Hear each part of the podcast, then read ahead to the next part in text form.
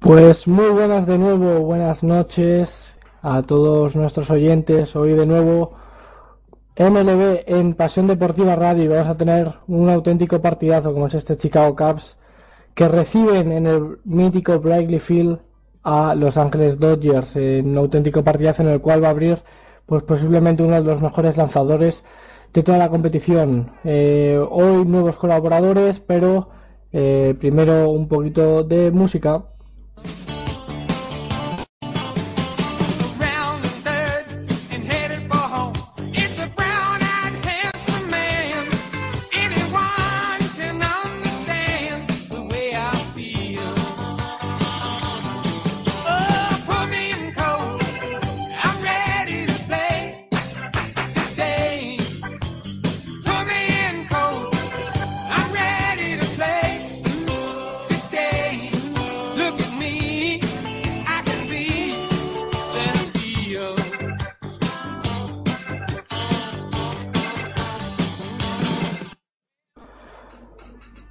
Y bueno, ya estamos aquí totalmente preparados para ver eh, de nuevo una noche más un poquito de béisbol y hoy pues tengo el enorme placer de presentar desde Maracay en Venezuela a Wilfredo Guzmán. Muy buenas, Wilfredo. Muy buenas, Carlos. Eh, bueno, un placer, el placer es mío desde acá, desde Venezuela, tener la oportunidad de estar en Deportiva Radio y bueno, junto a ti y junto a todos los que están en sintonía, llevarles este gran partido, ya tú lo decías, eh, Clayton Kershaw tratando de, ser el Clayton Kershaw de siempre, ante un equipo joven, con mucho talento y con eh, buena racha como son los cachorros de Chicago, pese a todo pronóstico, metidos en la pelea, Carlos. Pues sí, eh, porque ante todo pronóstico, después pues de unas temporadas o de unas décadas por no por no agrandarlo más eh, donde bueno pues eh, en estos caps pues están a un nivel que ninguno nos esperábamos pero es que eh, Wilfredo se lo han buscado enorme trabajo en las granjas en las ligas menores y ese trabajo pues está teniendo su fruto está teniendo su recompensa con, con jugadores eh, como Fowler, como Lake, como sobre todo Chris Bryant. Hoy vamos a tener un partido muy, muy interesante, sobre todo por ver tanto potencial ofensivo enfrentarse a posiblemente el mejor lanzador de las grandes ligas. Perfecto, y, no solamente Chris Bryan, vamos a, repasar también todo ese sistema de ligas menores y el trabajo que ha hecho Tío Epstein desde que llegó a esta organización.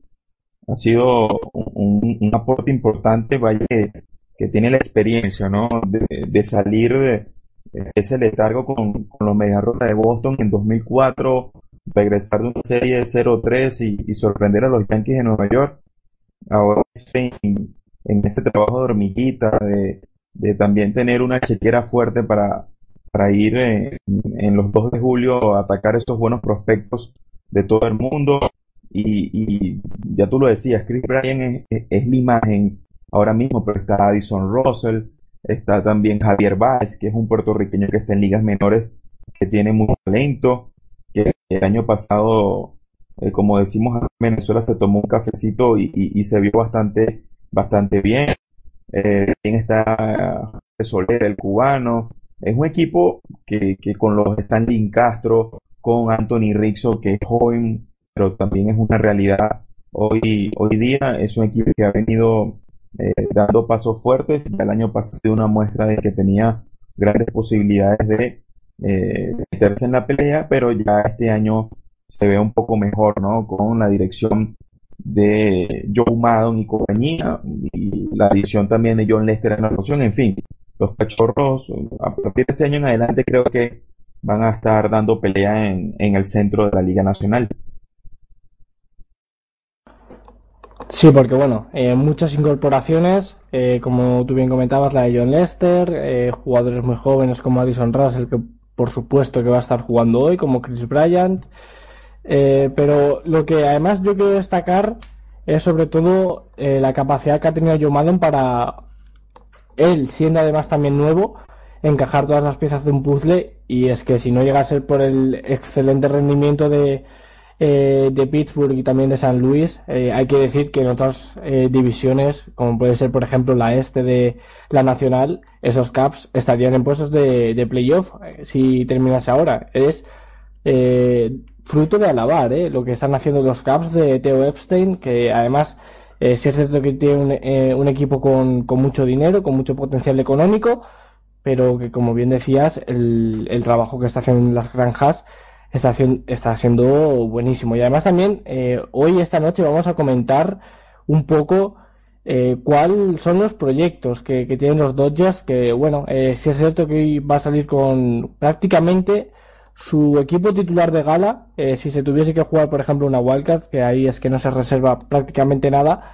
y es que los Dodgers, eh, Wilfred, ayer ganaron a los Giants, que si perdían, perdían el liderato de división, y a trancas y barrancas, pues siguen primeros y siguen siendo uno de los favoritos para llevarse a las series mundiales. En detalle de, ese equipo de los de los de Los Ángeles, hoy, hoy hablaba con algunos colegas allá en la redacción del periódico en el cual tengo la oportunidad de trabajar.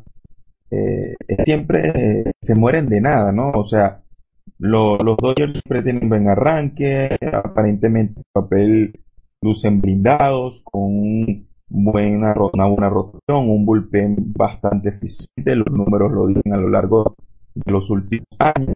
El detalle de los Dodgers es que cuando entran a postemporada les sale un gran fantasma que se llama los gigantes de San Francisco, que, que en el papel no parece ser eh, los grandes favoritos, pero siempre terminan llevándose la gran, la gran porción del, del campeonato, que es el que es mundial pero el equipo de Don Mattingly, repasando los últimos, las últimas dos campañas, ha ganado más de 90 juegos y ha perdido alrededor de máximo 70 de ellos, de, de, la gran, de los 162 partidos que, que tienen en la temporada. Pero volviendo al tema de, del proyecto de, los, de los Dodgers, creo que, que este año sí se puede ver eh, esa figura joven, emergente, de, proyección, más allá de ella, si el Puch es eh, la aparición de Hawk Pederson, que lo considero un peloterazo, eh, es un pelotero que, que, en pocos años va a ser quizás el, el, jugador franquicia de estos Dodgers, ya que viene de ese grado de formación desde las ligas menores. Es un pelotero que tiene muchas herramientas, muy inteligente, más allá de todas las cualidades digamos, del talento que tiene, que se necesita para estar en grandes ligas, creo que Persson tiene un buen guante, tiene el físico, no es muy lento, tampoco es el más rápido, eh, tiene un contacto eh, envidiable y sobre todo esa capacidad de empezar.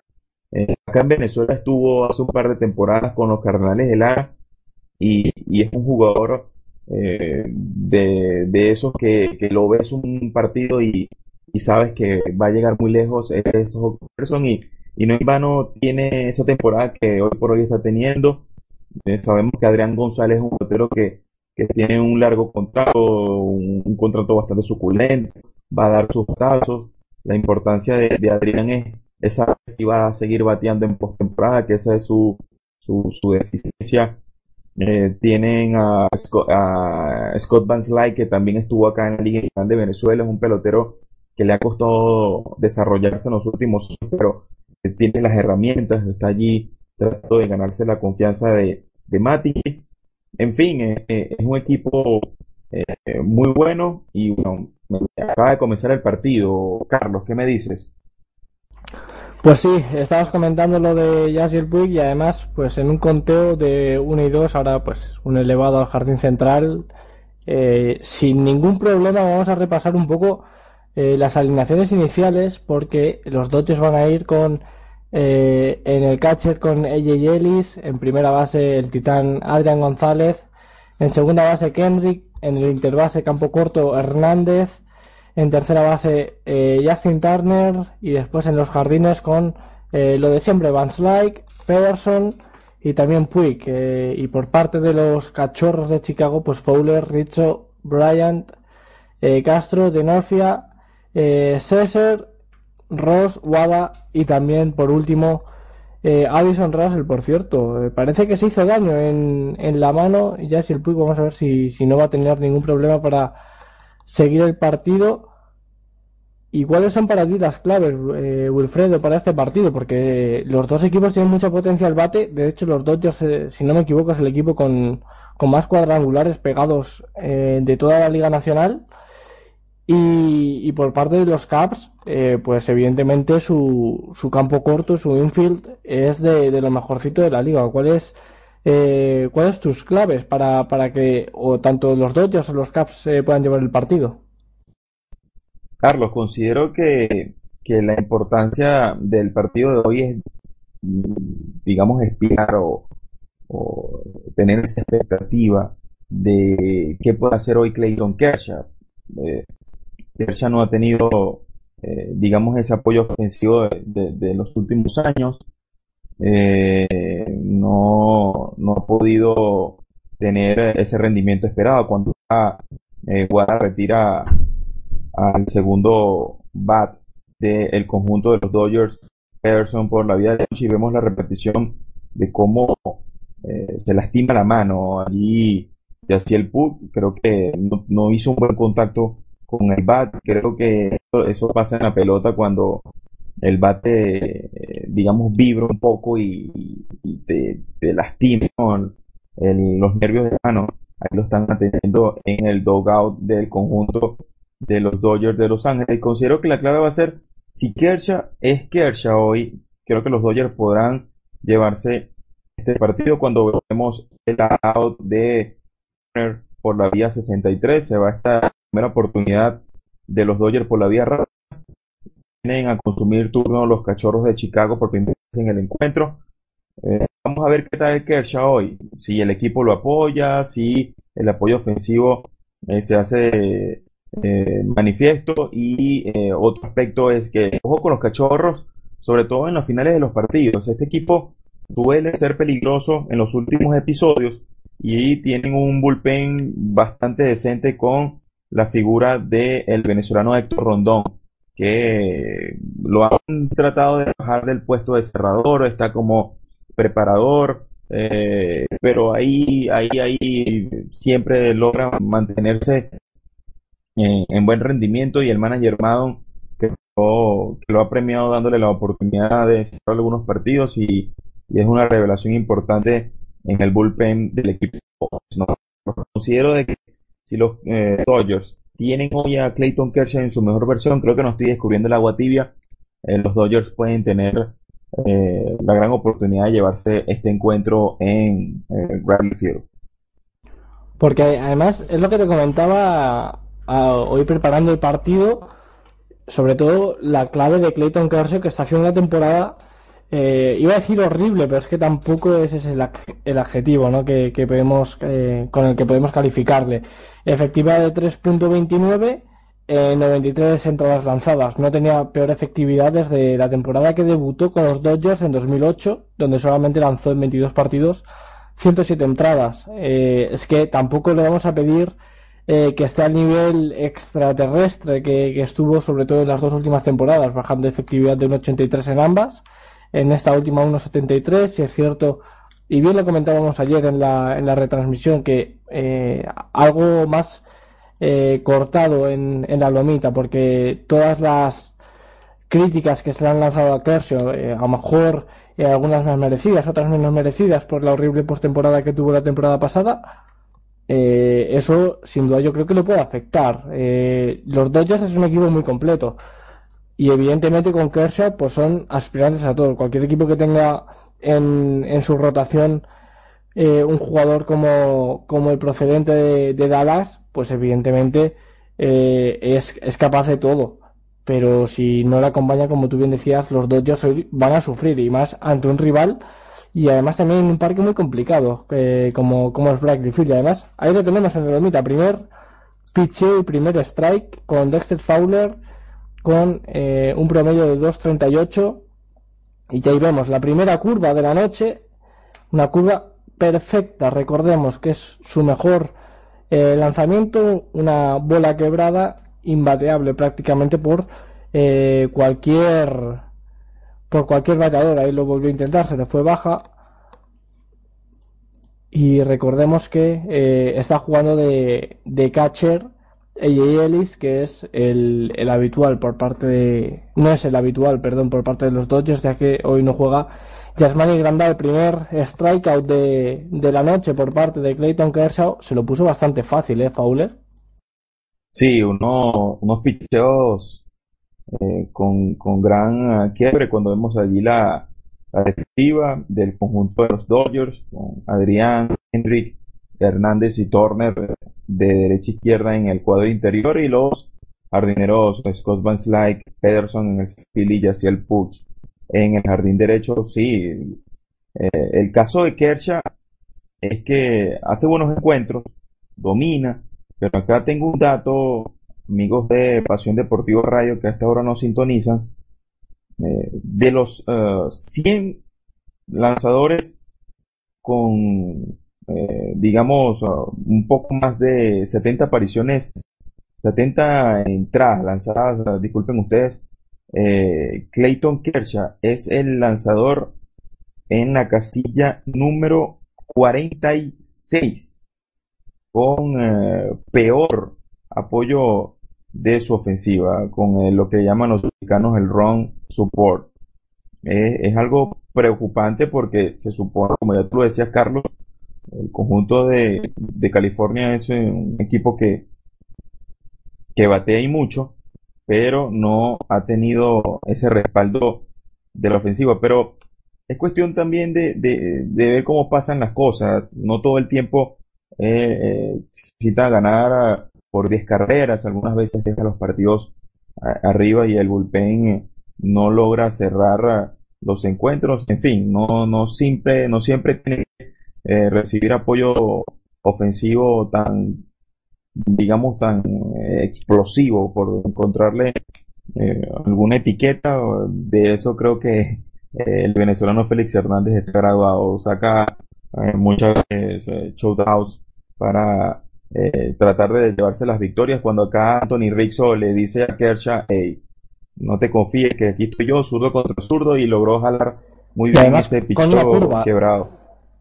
Con la curva de Correcto. sencillo. Así es. Así que de momento pues tenemos eh, jugador en, en, primera base, eh, muy buen dato lo que comentabas de que los Dodgers es el peor equipo que eh, acompaña a Clayton Kershaw con su ofensiva y hoy lo va a tener todavía más complicado con eh, Puig lesionado y va Chris Bryant, el novato, 2.77 de promedio, 39 carreras impulsadas, 8 cuadrangulares. Eh, después hablaremos un poquito de él cuando se acabe la primera entrada. Eh, y después también nos indican en, en, la televisión a Jock Pederson que sin duda yo creo que están siendo los dos mejores novatos de la temporada. Cuenta de 1 y 1 con ese foul de, de Chris Bryan, tal vez ante una de sus, de sus grandes exámenes. Uno de sus grandes exámenes porque eh, enfrentarse a Clayton Kershaw lo tiene complicadísimo. No se aleja mucho de primera vez Anthony Richo al, ser un jugador bastante, bastante lento abanica y no consigue golpear Chris Bryan con tiro de 1 y 2 complicada papeleta para el jugador procedente de Las Vegas. Como pues grandes otros jugadores, como puede ser Joey Gallo, como puede ser eh, el propio Bryce Harper, que ayer eh, vimos como aquí pegaba su vigésimo cuarto cuadrangular, lanzó a primera Clayton Kershaw, el primer lanzamiento a primera de la noche eh, Carlos, no sé si coincides conmigo, pero eh, Rixo de segundo bate. Mm, creo que un bateador zurdo de su de sus características debería estar un poco más bajo en el line-up. Ojo, es, una apreciación muy personal. Creo que por eso Joe Maddon está en las grandes ligas y nosotros estamos acá relatándoles para ustedes. Pero considero de que con una ofensiva, digamos, de, de, de no mucha eh, de mucho poder y creo que Rizzo podría estar un poco más eh, abajo en, la alineación y colocar a un Stalin Castro eh, o a otro pelotero con un poco más de, de contacto, el mismo de Norfia, que hoy está como quinto y, y right field. No sé, no sé qué opinión tienes tú al respecto. Yo creo que Chris de Norfia, además, eh, que está bateando esta temporada a 3.28. Eh, si llega a estar, pues, por ejemplo, en segunda base, en tercera puede estar Chris Bryant y en cuarto Anthony Rizzo, que es algo también muy habitual, ¿no? Que tu mejor bate se coloque el cuarto eh, para que, bueno, se confíen que se puedan envasar algunos de los tres primeros. Y además, pues bueno, Chris de Norcia con su gran, eh, pues promedio al bate, 3.28 es muy buen promedio, posiblemente, eh, si no me equivoco, sí, es el mejor de, de los Caps. pues debería estar ahí para con la posibilidad de envasarse y conseguir alguna alguna que otra carrera en, en la primera entrada y de momento conteo y cuenta completa para para Chris Bryan 3 y 2 creo que le ha sacado ya 7 lanzamientos a, Clayton Kershaw. Así es. Y vamos a ver qué consigue sacar de aquí. Gran turno para, para el novato Bryan enfrentándose a, a ¿por qué no el mejor pitcher de eh, del mundo entero. Pues a Valle que se va. ¿qué sucede? ah sí Otra se va. Otra, segundo ponche de picheo venenoso. Así es. El segundo, el segundo de la noche. Y, de momento dominando. Eh, y además ahora va a estar Lin Castro con un eh, promedio de 2.71 eh, y 5 cuadrangulares. De momento buenas sensaciones, yo lo estoy viendo bien a, a Clayton Kershaw. fíjate, ahora se le va un poquito un poquito alta la, la curva, pero con buenas sensaciones. Además, eh, solamente está utilizando sus dos mejores lanzamientos, como son eh, la curva y la recta. Y yo creo que es importante hoy tomar confianza, porque además este está siendo su mejor mes, y si no me equivoco, eh, sí.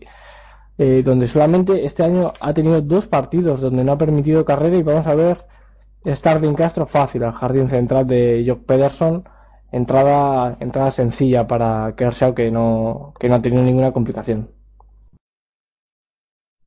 Así es, eh, por ahora creo que los, los abridores están eh, dándonos eh, una señal de que va a ser un duelo de picheo. Ambos lanzadores con un gran control, lanzan alrededor de la zona de strike.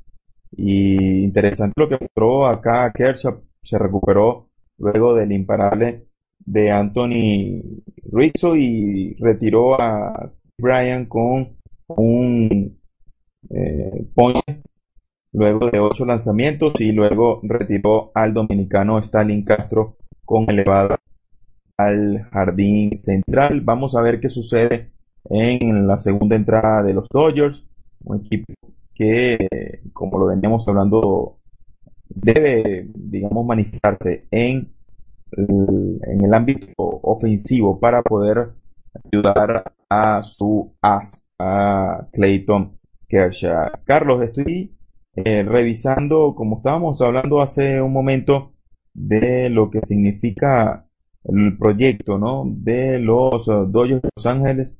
Estoy por acá intentando revisar eh, los equipos de ligas menores de la tropa californiana, como lo es el Oklahoma City Dodgers y el Tulsa Drillers. Hablo de la sucursal AAA y A respectivamente para, eh, digamos, eh, darle un vistazo a algunos jugadores que puedan estar eh, próximamente a lo mejor tocando las puertas para ser subidos a las ligas mayores y probar suerte un rato en el show.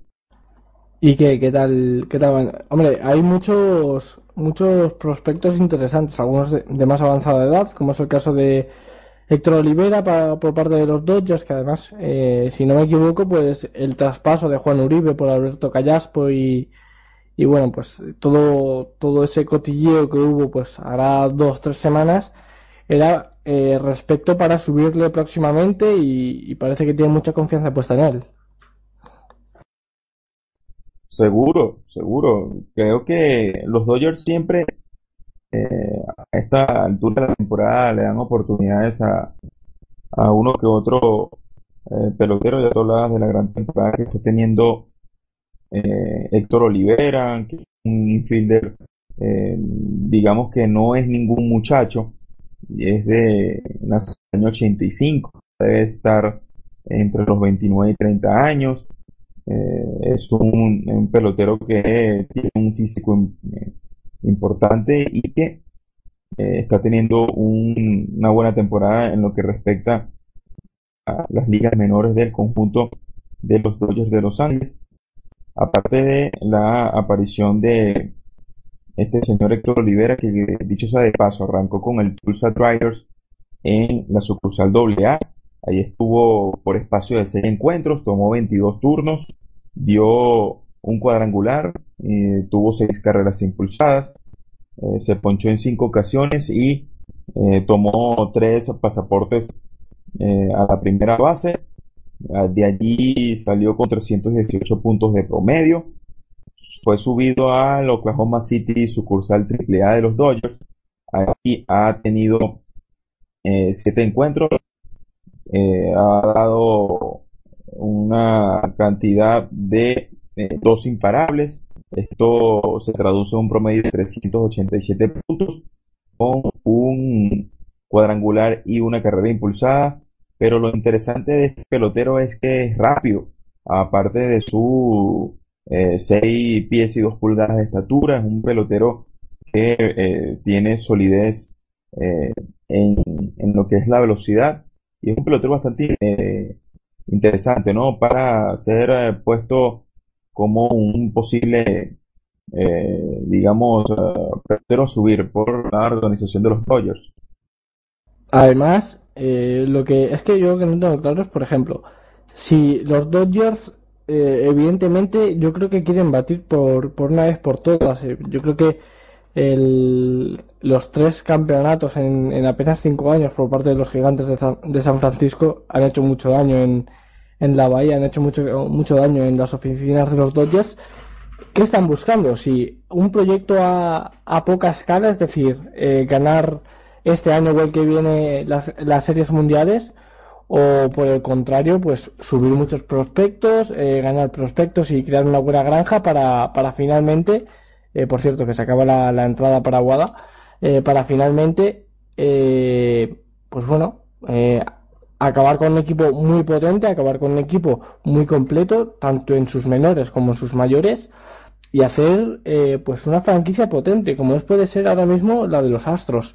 Eh, además, sí, otra cosa que quiero comentar es que eh, por parte de los Dodgers es que lo van a tener complicado porque uno de sus jugadores de referencia, eh, como es el caso del lanzador Zach Greinke, que es que este verano, uy, este invierno, perdona, va a ser agente libre y puede recalar en cualquier equipo. Y cuando digo en cualquier equipo es cualquier equipo, incluso en los gigantes, incluso en cualquier equipo de su propia división y yo creo que por eso lo está haciendo también este año, porque se quiere ganar un contrato fuera de los Dodgers, porque no lo están haciendo nada bien.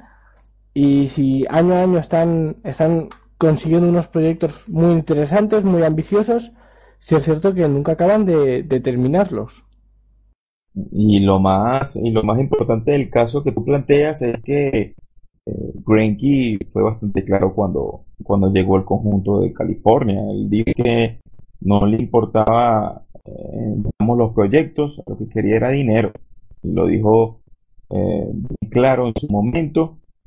Un pelotero como, como eh, disculpen, como Zach Greinke puede fortalecer aún a cualquier eh, rotación de las grandes ligas y imagínate, Greinke llega a la rotación de los San Francisco Giants.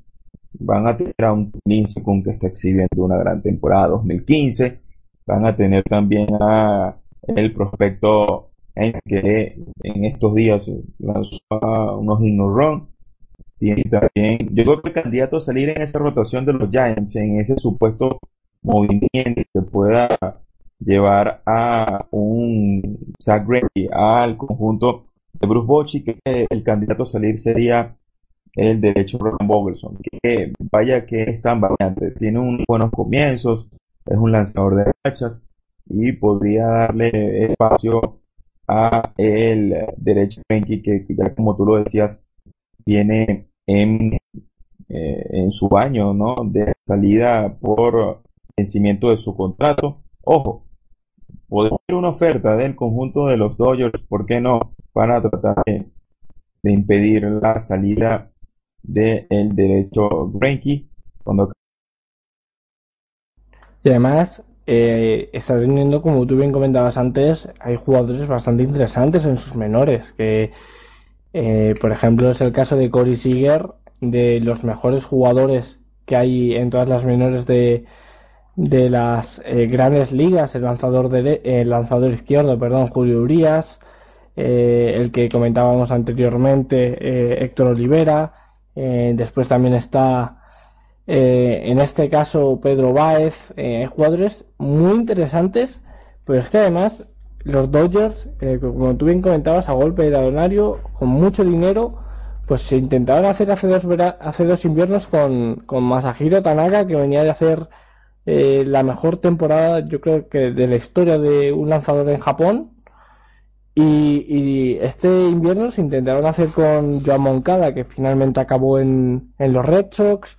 Eh, y finalmente, con las puertas abiertas de, Cuba, pues hicieron con Olivera. Pero los Dodgers, es que eh, sí es cierto que tienen un equipazo, pero si, si se les empiezan a ir, y además están teniendo problemas de lesiones este año con, eh, con, el, con el japonés Ryu, no, con el coreano, perdona, con el coreano Ryu, están teniendo muchas, muchos contratiempos que yo creo que, que ninguno se lo esperaba. Y también en el bullpen, porque tienen hoy por hoy lesionado a, a Rodríguez, a Charlton, tienen lesionado también a Sax Lee, pero creo que están en el de 40 que eh, hoy por hoy no están en, en el bullpen, que vaya, que eso le genera también una serie, una serie de complicaciones, ¿no? Bueno, vamos a ver. Hoy por hoy creo que los Dodgers pueden dar un beneficio de la duda. Están en una buena posición en el oeste eh, de la Liga Nacional. Yo creo que no es la posición que quisiera estar. Eh, debería, porque estamos hablando de la inversión, de todo lo que es el, proceso de, de traer figuras a este equipo ellos deberían estar más escapados, gracias también a, poco, a la poca inversión que hacen conjuntos como los Rockies de Colorado o los decepcionantes hasta ahora padres de San Diego, que creo que con la llegada de Will Myers, de Middlesbrough, de Matt Kemp, con la que, se traje a, Craig Kimble prácticamente en el, eh, el sonido de la chicharra del de en fin, tienen un gran talento en esa posición, eh, para estar en una posición tan baja, eh, creo que, los padres deberían estar un poco más arriba, pero uh, mientras Kershaw, mientras aparece eh, un, un, jugador como André Itier que no está en, en, su mejor forma física, yo creo que los Dodgers, así como van, creo que les alcanza para llegar al, al descanso de, de mitad de temporada y, luego de allí a lo mejor echar un vistazo al mercado y, traer al, a algún algún lanzador también. Ojo eh, pueden, pueden, pueden tienen, tienen jugadores que pueden estar eh, en, en, una transacción importante y acuérdate que en el conjunto de, de los Phillies de Filadelfia un sur de la rotación. Tú yo todos sabemos quién es y que, que, está cambiando de, camiseta esta temporada, Carlos. Además, eh, hay muchos eh, agentes libres que, que, quedan todavía eh, y además que sobre todo para estar el año que viene. Ahora voy a intentar buscarlo porque, porque ahora mismo no lo encuentro, pero en cuanto, en cuanto lo encuentre digo quiénes son, porque además hay jugadores tremendamente interesantes. Fíjate, aquí lo tengo. Eh, como es el caso de, de jugadores, eh, o sea, de lanzadores iniciales, como pues el caso de, de jugadores como Eray Daiki, como Giovanni Gallardo, como el, el que hemos dicho Zach Granky, que, que bueno, eh, tiene muchas papeletas para salir de, de los eh, Dodgers de Los Ángeles, pero sobre todo nombres muy muy interesantes, como puede ser Tim Lincecum de Freak, eh, como puede ser también David Rice, el jugador de los Tigres de Detroit, como puede ser Jeff Samardilla o como puede ser Jordan Zimmerman. Con estos, eh, con estos nombres que hay en, en la agencia libre este invierno, evidentemente que los Dodgers se, se van a buscar reforzar y de lo lindo, porque eh, sobre todo si no si no consiguen mm, pues llegar a series mundiales o incluso ganarlas, es evidente que el equipo de los Dodgers ahora lo está haciendo bien y, ha quedado demostrado, ¿no? Que los equipos que intentan con, con muchos traspasos, eh, incorporando gente nueva todos los años, no está funcionando. En el caso este año, por ejemplo, como tú bien comentabas, de los padres que han conseguido eh, de lo mejorcito y no lo están haciendo bien, como puede ser también el caso de Seattle, que consiguió a Robinson Cano, que ahora ha conseguido a Mark Trumbo y tampoco lo está haciendo muy bien en esa división oeste de la Liga Americana. Eh, como puede ser también el caso de los Marlins, aunque bueno, evidentemente yo creo que este no es, no es un buen ejemplo, porque los Marlins, eh, pues año a año, eh, hacen unos desperdicios en, en, los despachos enormes. Pero, pero los, los equipos que están buscando eso, están buscando conseguir grandes jugadores cada, cada año, no les está funcionando. Así es, así es. Creo que que es humano, que está afectando el béisbol y, y es por ello que en los últimos años hemos visto esos contratos tan jugosos y tan extraños, eh, en, en, sobre todo en lanzadores tratan de inflar el mercado porque precisamente no hay picheo. Y cuando digo que no hay picheo es porque eh, ahora, ahora mismo hay un enfoque, digamos, más hacia los peloteros de posición. Y eso es algo que en estos días lo estuvimos conversando con un scout de la organización de los Atléticos de Oakland acá en Venezuela, su nombre es Julio Franco, y hemos conversado sobre la, la ausencia de, buenos brazos, sobre todo en, en, lo que es el desarrollo del, de los peloteros. Ahora mismo, eh, no te creas, vemos peloteros que caen lesionados por y, y, posteriormente se hizo la operación Tomillón, hablo de Mark Harvey, hablo de José Fernández, pero jóvenes que han tenido eh, problemas en caso y es por que, que se genera tanta cantidad de dinero en asegurar brazos de, digamos de una cierta cantidad de pitch de, de innings lanzados en grandes ligas. Y, y los equipos ahora se están cuidando un poco de, de contratar peloteros, eh, digamos, con poca experiencia en el, en el, en el show, porque eh, es un riesgo. Cuando acá Kershaw ya eh, retira el, el, segundo inning, se, se, sigue viendo bien el, el zurdo de Dallas de, eh, al servicio de los Dodgers de Los Ángeles, pero ahora mismo lo, los equipos en las oficinas tienen una gran opción que es tratar de determinar qué brazo está disponible, no solamente por su calidad previa mostrada en años anteriores, sino de ese tino para poder traer al que se adapte bien al, a la filosofía del club, que quizás tenga un poquito de estamina en el caso para tratar de sortear esas lesiones, un poco eh, jugándola al azar, pero en el mercado la ausencia de brazos, eh, digamos, garantizados para darle eh, pie a, echar, digamos, eh, digamos, en la, estructura del conjunto, tener una, una sólida rotación, se hace difícil. Y por eso es que encontrar un sustituto a Greenkey va a estar bastante complicado para la gerencia del equipo de los Dodgers. Bueno, eh, nos vamos un momentito a publicidad con el final del segundo inning con 0 a 0 en, en el marcador. De Jordi Trias a Kobe Bryant. De la bomba Navarro a Kevin Garnett. Falta la cancha, aquí no habrá revancha. Todo el mundo de la canasta en 3 más 1. El programa de Radio La Mina que repasa la actualidad del básquet de la manera más amena. Solo entrena si quieres ser el mejor, el honor del perdedor sin duda será la cena. Daniel Hiera te acerca al mundo del básquet. Desde paso con mi y pasión del baloncesto. ¿Te lo perderás?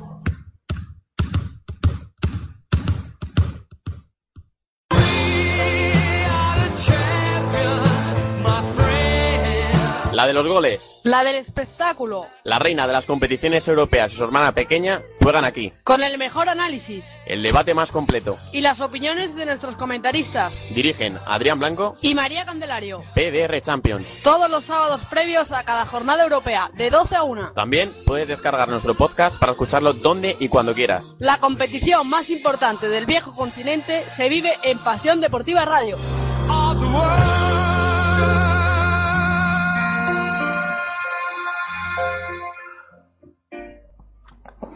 Pues volvemos aquí al Brightly Field de Chicago, Illinois, con eh, lo que comentábamos, Dodgers 0, Cachorros de Chicago 0. Y me, resultaba muy interesante lo que comentabas, eh, Wilfredo, sobre eh, lo, que come, lo que decías, sobre lo que habéis hablado con un scout de, de ojo, ojo que se va, ojo que hay home run por parte de los Dodgers y se ponen por delante Kike Hernández. Pone por delante en este caso a los Dodgers con un cuadrangular buenísimo y Dodgers 1 Caps 0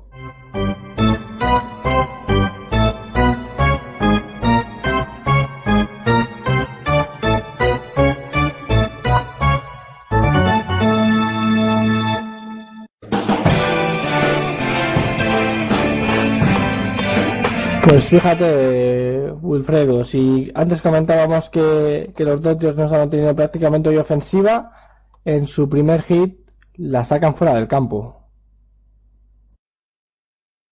Así es, en cuadrangular de Kike Hernández, todo es jardín izquierdo. Creo que se le quedó ese picheo allí, como decimos acá en Venezuela, pagando a el zurdo Yoshi Wada. Creo que, ya tú lo decías, Carlos, el conjunto de los Dodgers suele dar eh, muchos cuadrangulares, creo que están promediando hasta tres cuadrangulares por partido y es un, eh, una gran herramienta que ha sabido explotar este equipo de los Dodgers. A ver, cuéntame qué, qué creo que antes del batazo de Kike Hernández hablaba, quería algo de los Atléticos, Carlos.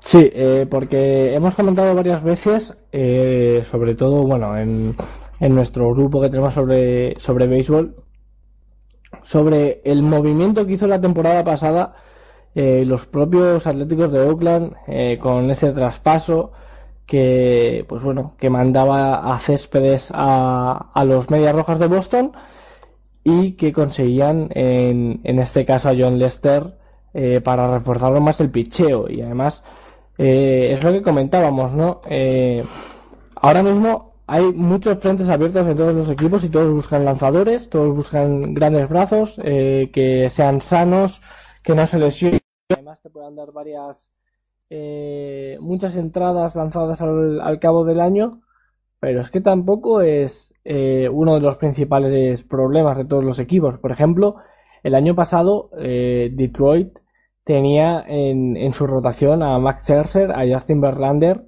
y a David Price, incluso también, eh, si no me equivoco, a eh, Aníbal Sánchez. Eh, era un auténtico equipazo y finalmente pues acabaron por no hacer nada. Incluso si es cierto que ganaron la división, pero se les vio totalmente pues avergonzados tras que Kansas City Royals, sin hacer tampoco una grandísima temporada, si es cierto que al final eh, lo hicieron muy bien, eh, pues en este caso se vio que el, el traspaso que hizo que hicieron los Atléticos con dejar a Céspedes en, en los Medias Rojas fue, fue fallido, más que nada porque si hablábamos de, de Oakland la temporada pasada como uno de los mejores equipos, eh, sobre todo a partir de, de, la mitad de julio, a finales de julio, al final los Angels de Anaheim pues le, le, le, comieron la tostada y se acabaron llevando una, una división que parecía que tenía nombre ya en agosto.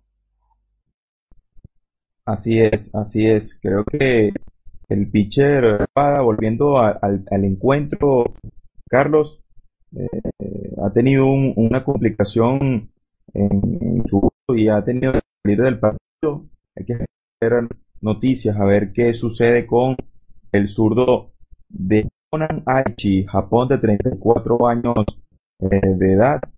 Eh, vamos a tener un nuevo pitcher por el de los cachorros. No sé si tienes alguna información ya de antemano, pero hay un movimiento allí en la lomita de Riley Field, el lanzador de los cachorros de Chicago, Yoshi Pues no, de momento, eh, de momento no. Eh, sí, mira, eh, Travis Wood. Travis Wood va a ser el encargado de, suplir a Wada en, esta, en esta tercera entrada. Así que se le complican un poquito más las cosas a los cachorros. Creo que los cachorros estaban teniendo una buena nueva, que era tener una rotación fija con Jason Hamel, con Jake Carriera y otros peloteros y ya ahora mismo tienen problemas con el zurdo eh, creo que no salen de una el conjunto de los cachorros de Chicago.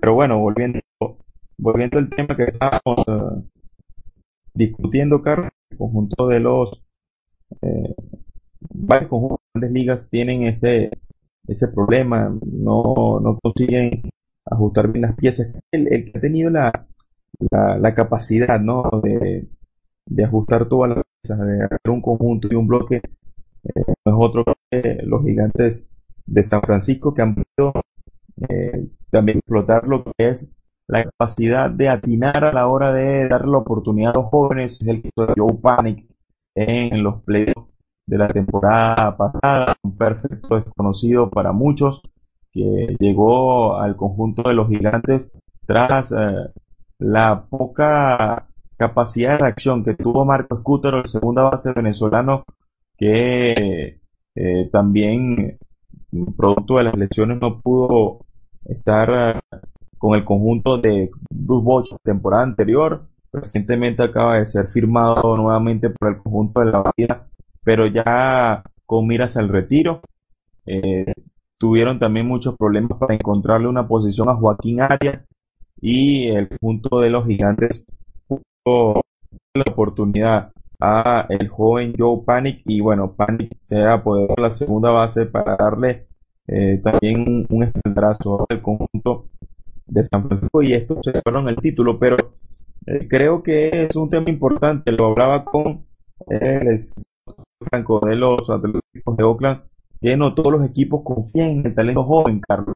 No todos los equipos tienen esa capacidad de dar espaldarazo a uno que otro muchacho, o los cachorros lo están haciendo porque no tienen de otra, están al futuro de la organización, pero eh, es el caso de los, padres de Diego.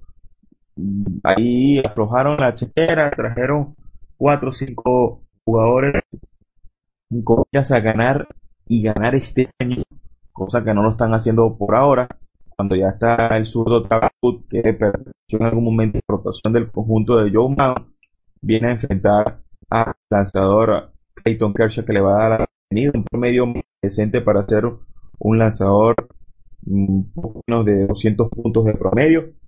Pero sí, Carlos, es un, es un tema bastante delicado y por eso es que hoy por hoy la función de asesor de la gerencia deportiva, la gerencia general en, dentro de los conjuntos tiene un peso importante. Pues ojo que hizo toque de sacrificio, en este caso Clayton Kershaw, que le valió para la doble jugada. Eh, no, pues al final solamente un out.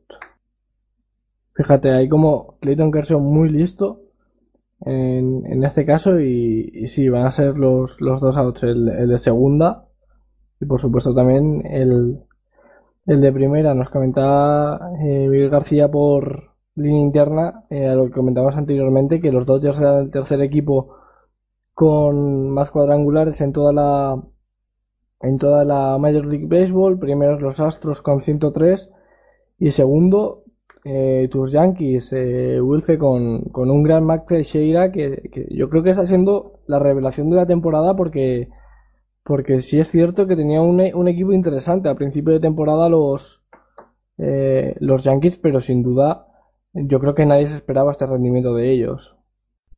Hasta ahora pieza fundamental de, eso- de esos renovados Yankees. Considero que al principio, por muy fan de los Yankees que soy, no le daba mayores oportunidades. Veía a unos Medias Rojas de Boston eh, con muchas más oportunidades que los Mulos. Y el simple hecho del por qué era el picheo, pero no han tenido eh, al con lo que ellos deseaban, han tenido eh, también el aporte de la ofensiva, han tenido muchos problemas internos y uno de ellos, y muestra de ellos, es eh, esa, me, disculpo la palabra, esa estupidez de Pablo Sandoval de usar las redes sociales en pleno, en plena disputa de un encuentro. Eso habla de que las cosas del diamante adentro, de lo que sucede dentro del conjunto de los Medias Rojas de Boston, no están del todo bien. Eso eh, le da más oportunidades al conjunto de los Yankees de Nueva York, que hoy por hoy de, eh, están allí muy cerca de los sorprendentes Tampa Bay Rays, porque tras la salida de Joe Maddon y eh, con ese cambio, con esa renovación también que han tenido dentro de su estructura, han a poco acoplado las piezas y dominan la división este con 40 ganados y 31 perdidos. Y hablaba del mal, mal momento de los Medias Rojas a, a nueve partidos de eh, Tampa Bay Rays en el este de la Liga Americana. Pero sí, los Yankees han tenido de la mano de, de, de Mark y de la mano también de Mr. A-Rod a ese soporte ofensivo importante a la espera de que se incorporen poco a poco Carlos Beltrán y Kobe Ellsbury porque creo que entre Brett Garner y Marte Keche dando el apoyo de Alex Rodríguez que es otro que muchos no esperábamos tener en tan buena forma de lo que es el escándalo de los esteroides ahí van poco a poco eh, empujando a este equipo que eh, no suele tener tampoco el mejor picheo. Sí, Sabathia es un pelotero que, que creo que ya sus mejores años pasaron y tienen a un excelente bullpen con la presencia de eh, Betances, un lanzador muy dominante de impresionante rendimiento y bueno, ahí van poco a poco los Yankees de Nueva York, Carlos. Para mí, ya te digo que el favorito para ganar esa división sigue siendo los eh, Blue Jays de Toronto, porque me parece el equipo más, eh, al menos más completo. Y comentabas que Mark Teixeira y Brett Garner, a mí Jacoby Ellsbury me, ha gustado mucho durante toda la temporada. Y, para mí la gran baza que tienen, que tienen estos Yankees es el, el excelente bullpen que tienen con, An- con Andrew Miller, con eh, también el, el mencionado Delin Betances, que posiblemente, eh, ya lo dimos el primer día aquí en, en PDR, es posiblemente el mejor relevista de, de todas las, las mayores. Eh, estamos aquí en, en pantalla con Jock Pederson al plato, con una cuenta de una bola y dos strikes, con dos eliminados. En este caso, Travis Wood hizo, hizo antes eh, una base por bolas de Yasiel Puig con, con cuenta completa.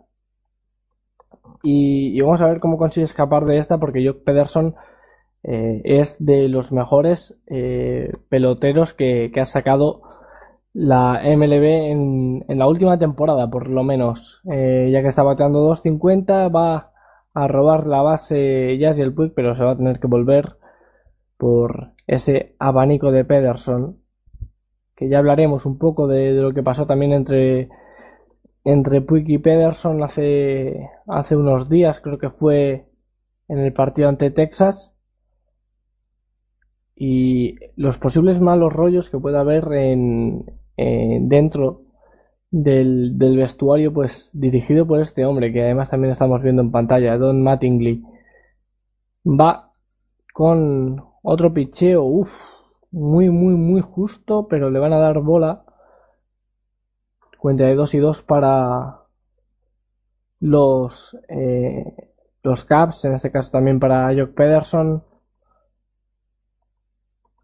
Y sigue el 1-0 en el marcador. Y lanza a primera de momento. eh, Travis Wood sin arriesgarse mucho, lanzando eh, muchas rectas, eh, un, pitcher que suele ser muy seguro en todos sus lanzamientos, pero también muy previsible, 2 y 2, y se dispone a hacer el, el quinto lanzamiento, pues no, de nuevo para Anthony Rizzo, además Yasiel Puig que intentó antes robar base y, no pudo y que parece que está ya mejor de, su mano con, un vendaje, parece que lo han hecho, de, azul, porque lleva eh, guantes de bateo blancos. De nuevo, otra recta, bola 3 y 2, cuenta completa para Jock Pederson, una, eh, un nuevo buen turno al bate por parte de, de Jock Pederson. Si antes lo hacía bien eh, Chris Bryan con, con Clayton Kershaw, pues Pederson eh, lo está haciendo muy bien, además sabiendo aguantar eh, los lanzamientos Anthony Rizzo que se separa de primera base ya eh, va a haber lanzamiento asegurado pero Travis Boot es que no ve nada claro. Le veo demasiado nervioso porque de, ponerse por ejemplo con un cuadrangular 3 a 0 por parte de, los Caps sería muy complicado resolver este partido.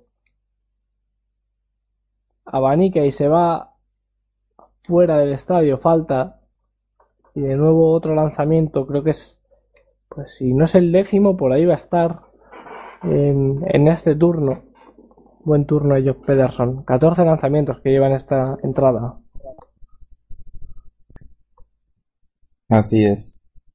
De hecho Pederson es el prospecto número 8 de temporada 2015 mm, según la revista Baseball América. No estamos hablando de cualquier pelotero, un eh, jugador con altísimas habilidades para envasarse y para muestra un botón, saca el pasaporte a la primera base para darle un turno importante a Justin Turner, que ha sido un baluarte en la ofensiva, 331 puntos de promedio, angulares y 32 impulsadas. Creo que puede ser un turno muy peligroso para Turner el zurdo eh, Wood no ha, no estado bien, ha estado muy regado en la zona de strike. Si intenta atacar la zona de strike, pudiera yo estar estirando los brazos y dando una conexión, una conexión bastante profunda. Además destacar que Jock Pederson ha conseguido remontar una cuenta de 1 y 2, ¿eh? que, no es eh, moco de pavo, como se suele decir aquí, eh, y además, eh, con un par de faltas, seleccionando muy bien los picheos. 0 y 1 en, el conteo de Justin Turner con, esa potente recta eh, al, al, medio de el receptor por parte de los cachorros David Ross, abanique y falta por parte de Justin Turner 0 y 2 se prepara calentando en el, en el deck Adrian González ahí vemos eh, algunas eh, mejores jugadas de, la pasada serie en el Dodger Stadium de Justin Turner ante los gigantes de San Francisco. Nueve cuadrangulares esta temporada, como bien comentabas, eh, Justin Turner. Y 3.31 de, de promedio, que es una barbaridad, más que nada porque es el mejor eh, promedio de en el bate de los Dodgers esa temporada.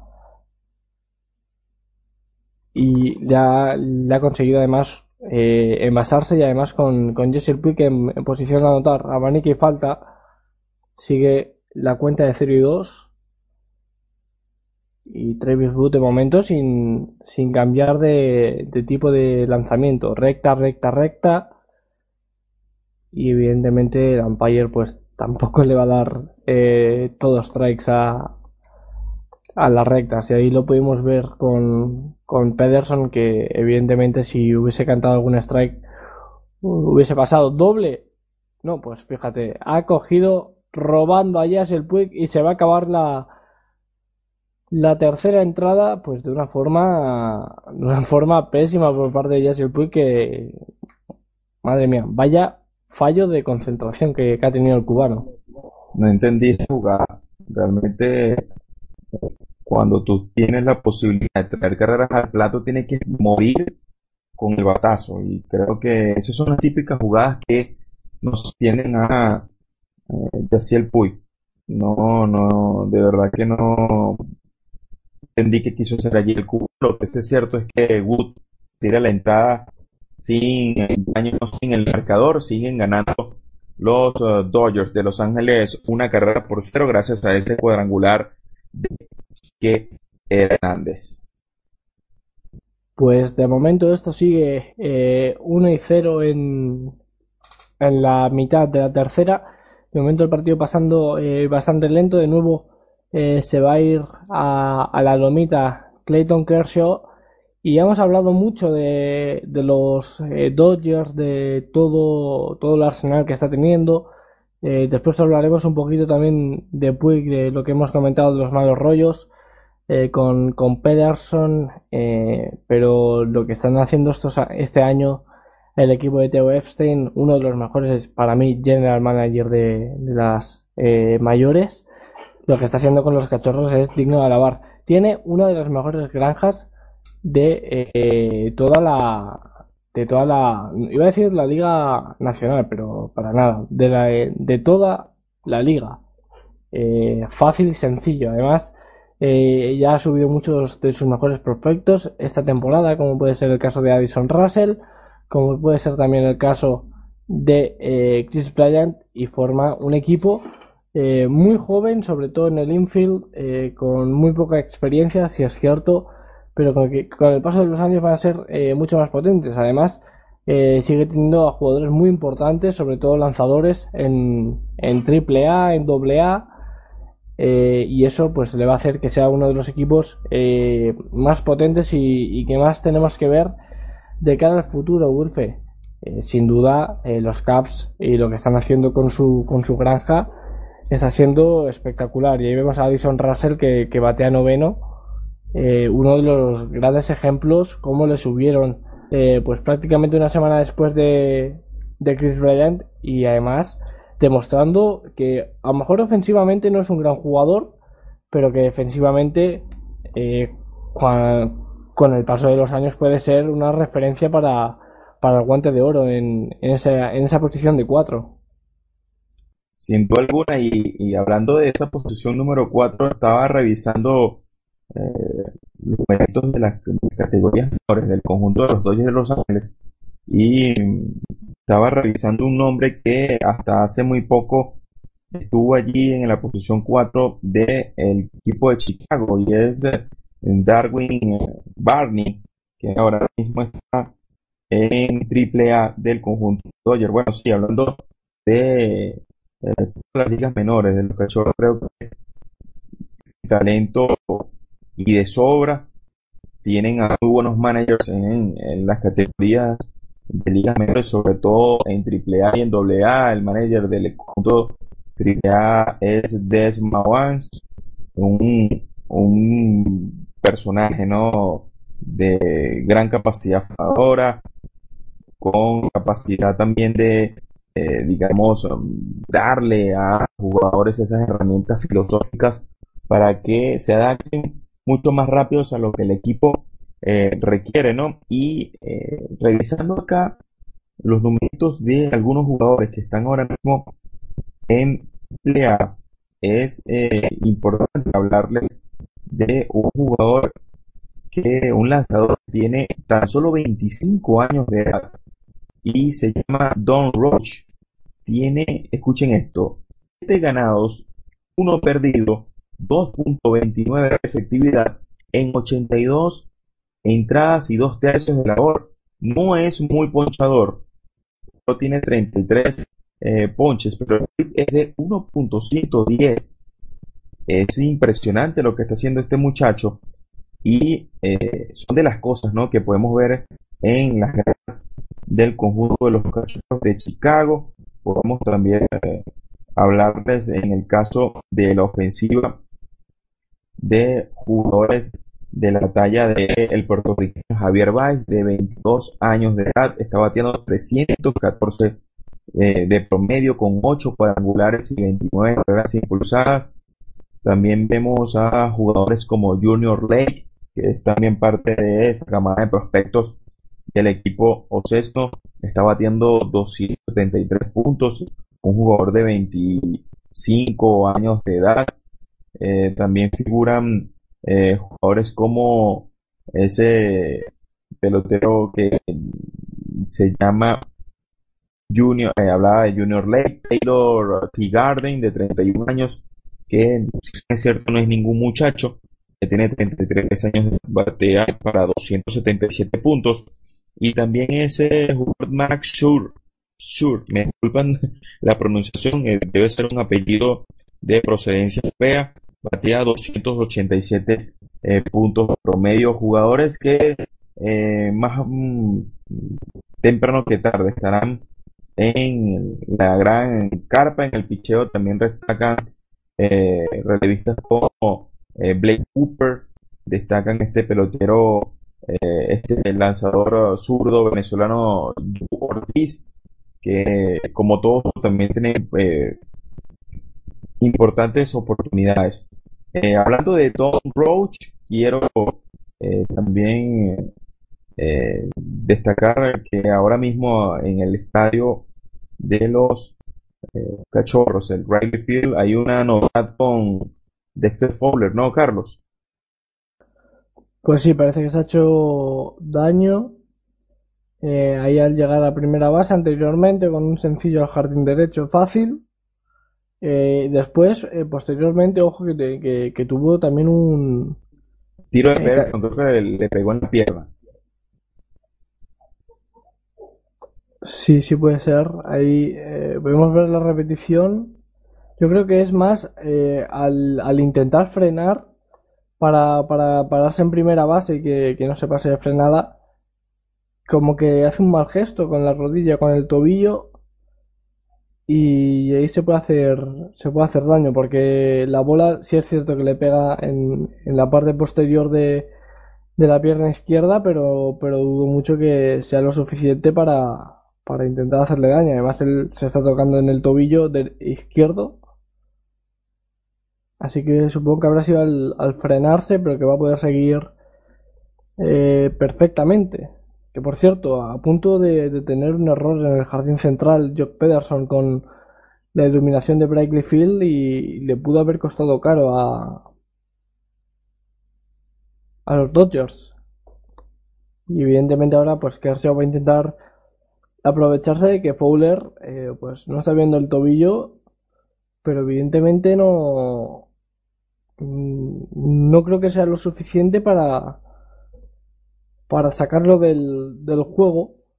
Ahí vemos cómo está eh, por segunda vez hoy al bate Chris Bryant, el mejor eh, jugador de, de los prospectos que, que bien comentabas anteriormente de, de los Caps, pero bueno, que este ya está totalmente asentado en la dinámica de, de los cachorros.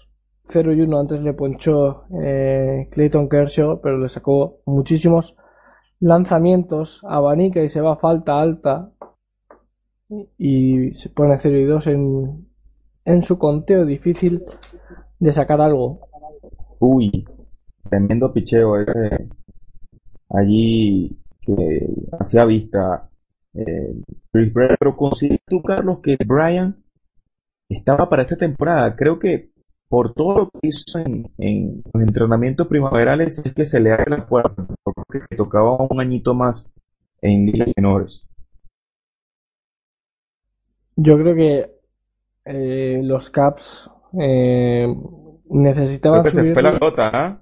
Se fue de cuadrangular ese batazo de Chris Bryant, Carlos. Por Sí, todo el que- jardín derecho. Vas un poquito por delante de mí, pero Chris Bryant sí es cierto con esa curva a, a Clayton Kershaw y pone, eh, le da la vuelta al marcador 2 a 1 y Chris Bryant que consigue además eh, uno, pues yo creo que de los más importantes cuadrangulares que va a tener en, en todo, en toda su temporada. Una curva a Clayton Kershaw, así que pone el 2 a 1 en el marcador.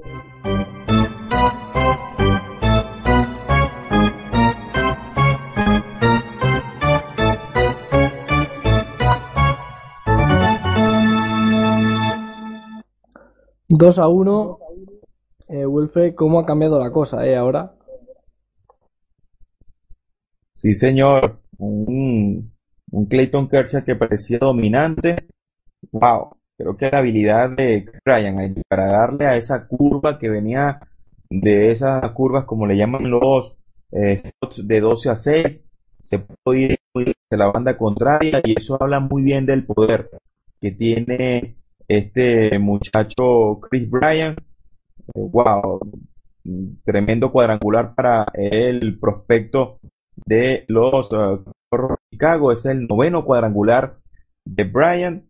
Es decir, que en este dos eh, Cachorros 2 y Dodgers 1, las carreras han venido de la mano de los eh, cuadrangulares. Eh, en la alta de la tercera entrada, ante los picheos de el japonés eh, Yoshi Wada, cuadrangular de Kike Hernández, el tercero de la temporada, le daba la ventaja a los Dodgers, pero luego en la parte baja del tercer episodio rápidamente respondieron los cachorros de Chicago y Chris Bryant. Luego de hacerse muy mal en el primer turno ante los picheos de Clayton Kershaw, sacó la pelota por todo el derecho, cuadrangular noveno del muchacho Nevada para darle la ventaja a los uh, cachorros de Chicago. Dos carreras uh, por una gana el conjunto que hoy defiende la casa en el Riley Field. ¿Qué te parece si das un repaso a la, al resto de la jornada, Carlos? Bien, eh, por mí perfecto, Wilfredo. Bien, están ahora mismo ganando los uh, Phillies de Filadelfia, ocho carreras por cinco a los uh, de Nueva York. En ese encuentro, el Franco ha sido hasta ahora una sensación para el conjunto joven que ha tenido una temporada, digamos, pobre en rendimiento, pero que ellos uh, no manejaban mayores expectativas con este grupo de jugadores Hablo de los Phillies de Filadelfia venciendo y sorprendiendo visitantes a los eh, mulos del Bronx. Eh, Brett Turner ha sacado su triangular de la temporada. Este partido se encuentra en la parte baja del quinto episodio. Están ganando los Tigres de Detroit siete carreras por tres a los indios de Cleveland. En este encuentro, Joenny Céspedes ha dado su décimo cuadrangular de la temporada, un partido en el cual los Tigres de Detroit han fabricado carreras en cada uno de los episodios que han salido en ofensiva. En el Tropicana Field dominan los uh, Atléticos de Oakland 6, eh, los uh, Azulejos de Toronto, disculpen ustedes, carreras por tres a los Reyes de Tampa Bay. En este encuentro José Reyes con su tercer cuadrangular de la temporada, José Bautista con el quinto y el receptor venezolano Navarro con su primer cuadrangular de la temporada. En la parte baja de la cuarta entrada ganan los Medias Blancas de Chicago dos carreras por uno a los mellizos de Minnesota. Y encuentros que están en las eh, a las 10 30 hora del este de los Estados Unidos, Astros visitarán a los Angelinos de Los Ángeles o Beldorser contra el zurdo Héctor Santiago y eh, lanzará hoy Félix ante Joe Blanton. Los Marines de Seattle eh, recibirán a los Reales de Kansas cuando Ale Travis Wood ya tiene un out en este inning, está ganando el juego el zurdo que está sustituyendo a el también siniestro Yoshi Wada, quien salió lesionado. Vamos a ver cómo reacciona la ofensiva de los Dodgers, Carlos. Y segundo que le saca eh, al titán eh, mexicano Adrián González. Y por cierto, me llama la atención, como bien comentabas, que los Phillies ayer ganaron a los Cardinals y hoy están ganando a los Yankees. Eh, de momento, muy buena eh, actuación en, los últimos, en las últimas dos aperturas por parte de los de Filadelfia. Y comentabas, décimo cuadrangular de la temporada para el cubano eh, Johnny Céspedes. ¿Y, qué te parece? ¿Cuál es su papel? Porque eh, en el partido que dimos entre, entre Detroit y, Cincinnati Reds, eh, comentábamos que había muchos rumores sobre el traspaso de Johnny Cueto, el dominicano, eh, a los Tigres de Detroit y a cambio tenía que salir o David Price o el que evidentemente iba a salir Joenis Céspedes. ¿Qué te está pareciendo su rol? Porque eh, después de que se fuese de los Atléticos a los Medias Rojas, eh, después a Detroit, eh, ahora suena para, para salir, para reforzar a los Tigres. una muy buena moneda de cambio, pero se está quedando en eso y yo creo que no le beneficia en absoluto. Bueno, parece que tenemos algún problemilla con, con nuestro compañero Wilfredo. Así, aquí estoy. Ah, vale, vale. Dime. Aquí estoy. Bueno, sí, creo que el pelotero le gustaría eh, sentirse no parte, ¿no? de lo que es el funcionamiento del, equipo. Creo que eh, Céspedes es un bateador que debería estar en un conjunto donde él pueda sentirse valorado, poder sentirse un pelotero con la capacidad de cargar con la ofensiva de cualquier conjunto, está en todas las condiciones de hacerlo. Y en este equipo de los uh, Tigres de Detroit eh, cuenta con, eh, digamos, peloteros que pueden robarse el show si es que eh, a eso aspira el cubano Johnny Céspedes, Miguel Carrera, Víctor Martínez, JD Martínez, entre otros peloteros. Pero vaya que sí, a cualquier equipo le gustaría contar con el bate y esa buena eh, defensiva en el izquierdo, porque más allá de lo que pueda aportar con el Madero, Céspedes es un jugador con un brazo formidable, con muchas asistencias alcanzadas por retirar a los, a los corredores que van de tercera a la boca. Es un pelotero bastante interesante, pero ya como tú lo decías, Carlos, creo que ya está para tener un poco más de de habilidad en un conjunto que le brinde la oportunidad de un contrato multianual, ya que para esta temporada, eh, a finales de la misma, debería estar ya pensando ¿no? en, en una ciudad que le brinde la oportunidad de, echar raíces y convertirse en, en un pelotero que identifique con la, con la presencia, con la, digamos, con el uniforme, con los colores, con la fanaticada, con el estadio, que le permita estar varios años en un conjunto. Creo que los Tigres, mm, alcanzando ese cambio, ese supuesto cambio con los Rojos de Cincinnati, estarían sumando un gran lanzador a, su rotación, pero bueno, ya, ya, se, ya queda ¿no? lo que es ese puestos gerenciales. Pero Céspedes, sin duda alguna, es un pelotero importante que podría beneficiar a cualquier conjunto de las mayores. Para mí, un jugador top pero que bueno, eh, ya te digo que como bien comentabas, es que eh, si quieres destacar y tienes al lado eh, a jugadores como Miguel Cabrera, tienes al lado jugadores como, como bien comentabas a Víctor Martínez, es complicadísimo destacar. muy, muy complicado. Y yo creo que si él, él llegó a los Tigres de Detroit, además habiendo todos esos jugadores, es porque, porque sabía que no iba a ser el líder como había sido en los anteriores equipos en los que había estado, pero iba a tener una oportunidad de, llegar muy lejos en playoff eh, que en ningún equipo se, le había dado. Un out eh, por parte de Clayton Kershaw y eh, además nos pasan por, por nuestro grupo pues la, la primera bola que, le cantaron a Clayton Kershaw en, en el at ante, ante Chris Bryant, que fue bola para mí clarísima. Eh, y nos, bueno, pues nos eh, dan la imagen del, de dónde fue esa bola. Y cierto que toca el, la zona de strike, pero para mí, y sobre todo vista en directo, como que da la sensación de que, de que además el, el catcher la trabaja mal y, eso hace pues que no que no haya sido strike. Conteo de dos bolas y un strike con esa última bola quebrada por parte de Clayton Kershaw que eh, en este caso está enfrentando a eh, Chris de Norfia, si, si no me equivoco. No, no, a Cesar. Y vemos cómo, cómo está eh, Field, que la verdad es que dejaba un poquito que desear esa, esa barda. Pero bueno, Sí, señor. Da un, un aspecto de descuido, ¿no?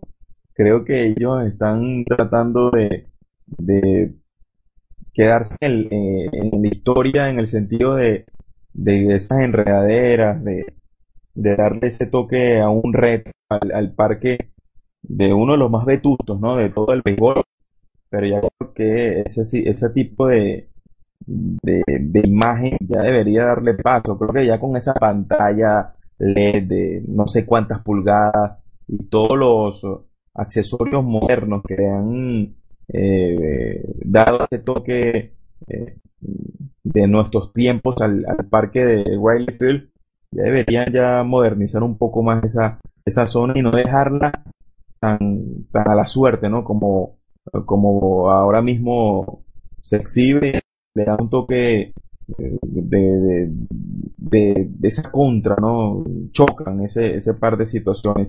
Cuando vemos allí en la imagen que nos llega, el Riley Field es el segundo estadio más longevo, ¿no? Luego del Fenway Park, tan solo dos años eh, luego que fue inaugurado en 1912 el Fenway Park y fue inaugurado el Riley Field de la ciudad de Chicago. Ya eh, retira el cuarto inning de los Cachorros de Chicago por la vía rápida, un inning importante que le da confianza al zurdo de los Dodgers. Veamos si el respaldo ofensivo que tanto hacíamos énfasis en el arranque de esta transmisión puede hacerse notar por el conjunto de California, mi estimado Carlos. De momento creo que no lo está haciendo. Eh, bueno, pero tampoco, tampoco está demostrando los Caps tener una potencia ofensiva fuera de lo normal. Eh, creo, y solo he contado una vez que, se ha envasado cualquiera de los dos equipos, que fue eh, cuando lo hicieron Jesse Puig y, y Jock Pederson con, con, esas, eh, con esos dos boletos a primera base. Pero es que de momento no están consiguiendo envasarse en ninguno de los dos equipos. Ambos pitchers, eh, tanto Clayton Kershaw y en este caso eh, Travis Wood, están trabajando muy bien eh, esas situaciones. Cierto es que Wood no, no empezó con, con, el mejor pie, pero ahora mismo el, el jugador que tiene la, la derrota sería Clayton Kershaw y sería su quinta derrota del año. Eh, igual, exactamente igual que, que todas sus derrotas, eh, uy, que todas sus victorias, 5 y 5. Y voy a mirártelo porque vamos a ver eh, cuándo fue la. Es que, fíjate, en el primer año, en el primer año 5 y 5, en el segundo 8 y 8, en victorias derrotas, en el tercero 13 10 y después a partir de ahí 21 5, 14 9, 16 9 y el año pasado que se salió 21 a 3. Eh, evidentemente el nivel de Clayton Kershaw pues no, no está siendo el mejor. Eh, yo creo que eso todo el mundo lo, lo estábamos eh, comentando, lo llevamos comentando durante mucho tiempo. Y hoy por hoy los Dodgers en cuanto a la ofensiva tampoco le están acompañando. Ni Jesse Puig que lleva un strikeout, si no me equivoco, y una base por bolas. lo mismo prácticamente con, con Jock Pederson y de momento desaparecido Justin Turner y Adrian González que junto a Scott Manslike son los que deben tirar del carro de los Dodgers que sin duda tienen uno de los mejores eh, equipos pegadores de, de, todas las mayores y no lo estamos viendo. Fíjate ahora la curva que se atreve a dar eh, Travis Wood y, y, lo que te decía no lo estamos viendo más que nada eh, pese a ese cuadrangular eh, ninguno de los dos equipos están brillando ofensivamente. Así es, Carlos. Acá estoy revisando los números de Kershaw esta temporada y creo que, como eh, dicen acá en Venezuela, está lanzando la home run ball.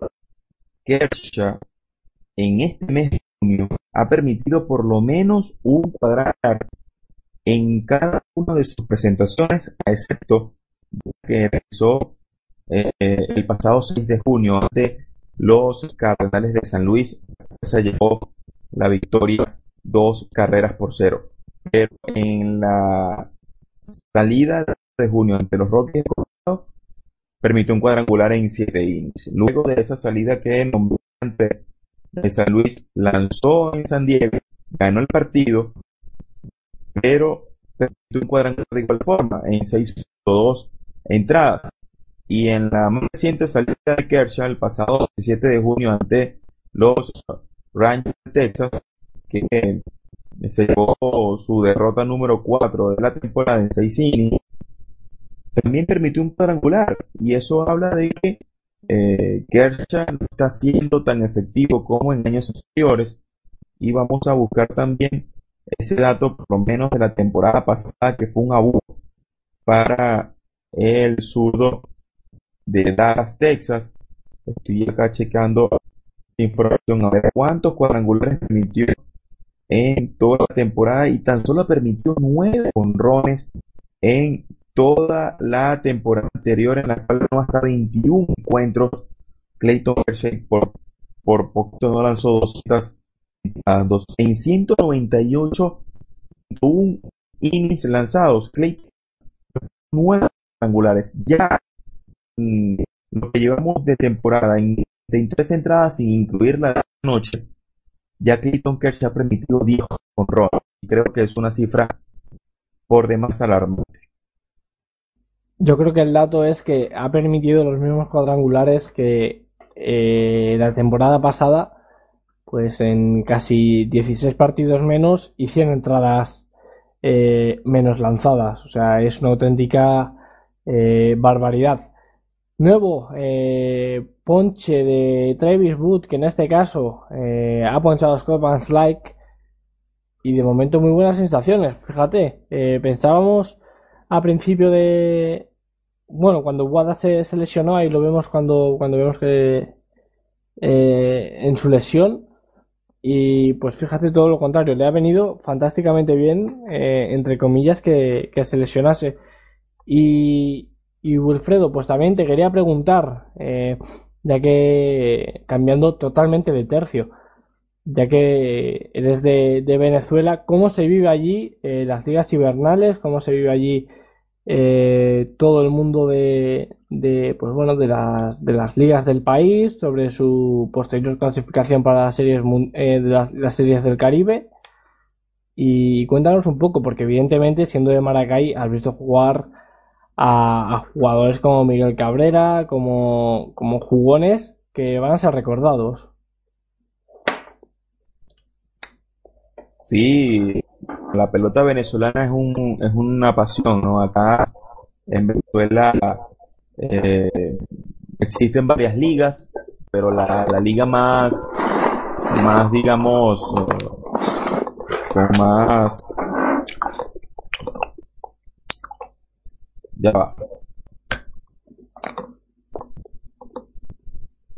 Eh, la liga más eh, presencia, ¿no? Con, ahí teníamos a nuestro compañero Carlos con un poquito de su micrófono, pero volviendo al tema, es un es una liga importante. Acá se juega eh, en invierno, luego de, culminar la, temporada de grandes ligas, aproximadamente en octubre, eh, inicia el, campeonato de la Liga Venezolana Profesional de eh, juegan de octubre a el mes de febrero. Eh, obviamente luego el 28 de enero ya debe haber un campeón que va a disputar la Serie del Caribe. Son ocho equipos que conforman el torneo venezolano de pelota invernal, los Tigres de Agua, de donde de mi zona acá en que es un equipo que en los últimos eh, años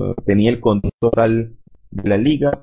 Los últimos uh, tres, cuatro torneos ha mandado el conjunto los navegantes de Magallanes, que es un equipo de amplia tradición y de mucha popularidad en Venezuela, de los equipos más, más eh, tradicionales y de más larga eh, duración, un equipo que casi tiene 100 años de, de vigencia, obviamente no bajo la constitución de la liga profesional, pero sí tenía eh, amplio margen de fundación. Los Tigres de Aragua, los Navegantes del Magallanes, los Leones del Caracas, que es el equipo de la capital, los Tiburones de la Guaira, el conjunto de Catales de Lara, el equipo de Águilas del Zulia y el equipo de Bravos de Margarita que juegan en la eh, hermosa isla de Margarita acá en nuestro país. Es una liga que no tiene, no cuenta con una estructura, mm, digamos, impresionante, eh, atractiva en ese sentido. Sí, eh, hay estadios de 14.000, 15.000 y hasta 20.000 personas, que es la máxima capacidad que tienen los estadios acá en mi país. Pero vaya que la pasión eh, es impresionante, la gente va mucho a, los estadios, es un, es un deporte muy familiar, se acercan muchas mujeres, eh, niños, ya eh, apenas el primer partido de la temporada, casi que los equipos venden la mayor capacidad en los boletos de temporada, lo que llamamos acá los abonos, que compras o te haces del equipo para tener una silla durante toda la temporada. Eh, mucha, se ha venido haciendo esfuerzos importantes en lo que es la, la apreciación o la cobertura de los medios de comunicación. Ya prácticamente en todos los estadios se transmiten los juegos por la televisión. Eh, han venido, cada uno de los equipos tiene su circuito de radio. En fin, y como ya tú lo decías, Carlos, acá en Aragua han nacido verdaderas estrellas del firmamento del béisbol. Miguel Cabrera es de acá de Maracay, y yo Tigres de Aragua, le dio títulos al equipo felino de eh, el estado Aragua. Eh, aquí ha jugado inició David Concepción, que eh, formó parte de la Red Machine, la maquinaria roja de los rojos de Cincinnati en la década de los 70. Acá en el estado Aragua nació Bob Abreu, nació Alex González, eh, se crió José Altuve, el segunda base de los Astros de Houston, es nativo de Maracay, pero prácticamente es como si lo fuera, porque con tan solo dos años de edad eh, se radicó en la zona y conjunto a su familia, Martín Prada de la zona, Elvis Andrews, el campo corto de los Rangers de Texas, también es de acá de Maracay. En fin, muchos peloteros, que no todos juegan con el equipo de Tigres de Aragua, pero eh, cuando están acá en Maracay y juegan eh, con otras camisetas, eh, sus familiares van al estadio y se generan muchos, uh, muchas buenas sensaciones acá. José Pérez Promenades, que es el nombre del parque de acá, de Maracay, donde por nombrar algún pelotero, Carlos y amigos de Pasión Deportiva Radio, han jugado eh, como Miguel Cabrera, Francisco Rodríguez, el cerrador venezolano, eh, ha jugado Rock Caru, el, Salón de la Fama panameño, David Concepción, eh, se han jugado series del Caribe, en fin, hay una gran historia en el Pérez Colmenares de, de Maracay. En fin, pelota invernal es, un, es una pasión acá en Venezuela. No sé si quieres seguir preguntándome el tema, pero eh, hay mucho de qué hablar de la pelota invernal. Ya se acerca la temporada 2015-2016 que arrancará el próximo mes de octubre, Carlos. Además, eh, hay muchos jugadores de las grandes ligas que eh, al finalizar la, la temporada de, grandes ligas, pues se marchan a su país a jugar eh, corrígeme si, si, me equivoco, eh, se van a su país a jugar en, su equipo de toda la vida. Si es en el caso de que van a, las series del Caribe, pues mejor que mejor. Y más que nada porque fíjate, de, de, esta serie del Caribe, que yo personalmente fue la primera que vi, los venezolanos Caribe Tanzotegui pues acabaron la, la, fase grupal con cuatro ganados, cero perdidos y finalmente eh, acabaron ganando los, eh, los cubanos, eh, Vegueros del Pinar del Río, pues un poquito ahí metiéndose pues por muy poco. Eh, este año, ¿quién es el gran favorito de, la Liga Venezolana para, para ganarle y, por supuesto, también eh, llegar con, con serias opciones para, para la Serie del Caribe del 2016? Bueno, ya tú lo decías. Yo creo que eh, un detalle importante de lo que fue la Serie del Caribe de Puerto Rico y a partir de la que hubo acá en la isla de Margarita eh, en la edición anterior a la de el Irán Víctor de la Isla del Encanto, Carlos, es el formato, es un formato muy extraño, porque ¿cómo, cómo tú explicas que el conjunto de Caribes perdió un solo partido y no estuvo en la final? Y es algo que, que no se explica, y el conjunto de Cuba, de Pinal Río, perdió dos encuentros y fue el campeón. Entonces, y con recreativo, dicho sea de paso, entró a las fases decisivas. En fin, es un tema eh, que da mucha tela que cortar y que no es muy fácil de explicar, pero eh, ese, torneo caribeño ha estado decayendo los últimos años y ese nuevo formato eh, se basa principalmente para que exista un, un, partido final, porque en anteriores ocasiones, antes de la edición del 2013, eh, ya equipos con cuatro ganados, cero perdidos ya se daban por campeones porque era un torneo todos contra todos, el que más eh, victorias obtuviese durante el par del torneo se daba por campeón y no existía ese duelo final en donde eh, emergiera dicho eh, del torneo. Entonces se fueron tomando algunas decisiones, se incluyó de nuevo la participación de elencos cubanos y bueno, ya poco a poco le están dando la vuelta para intentar hacer de este, de este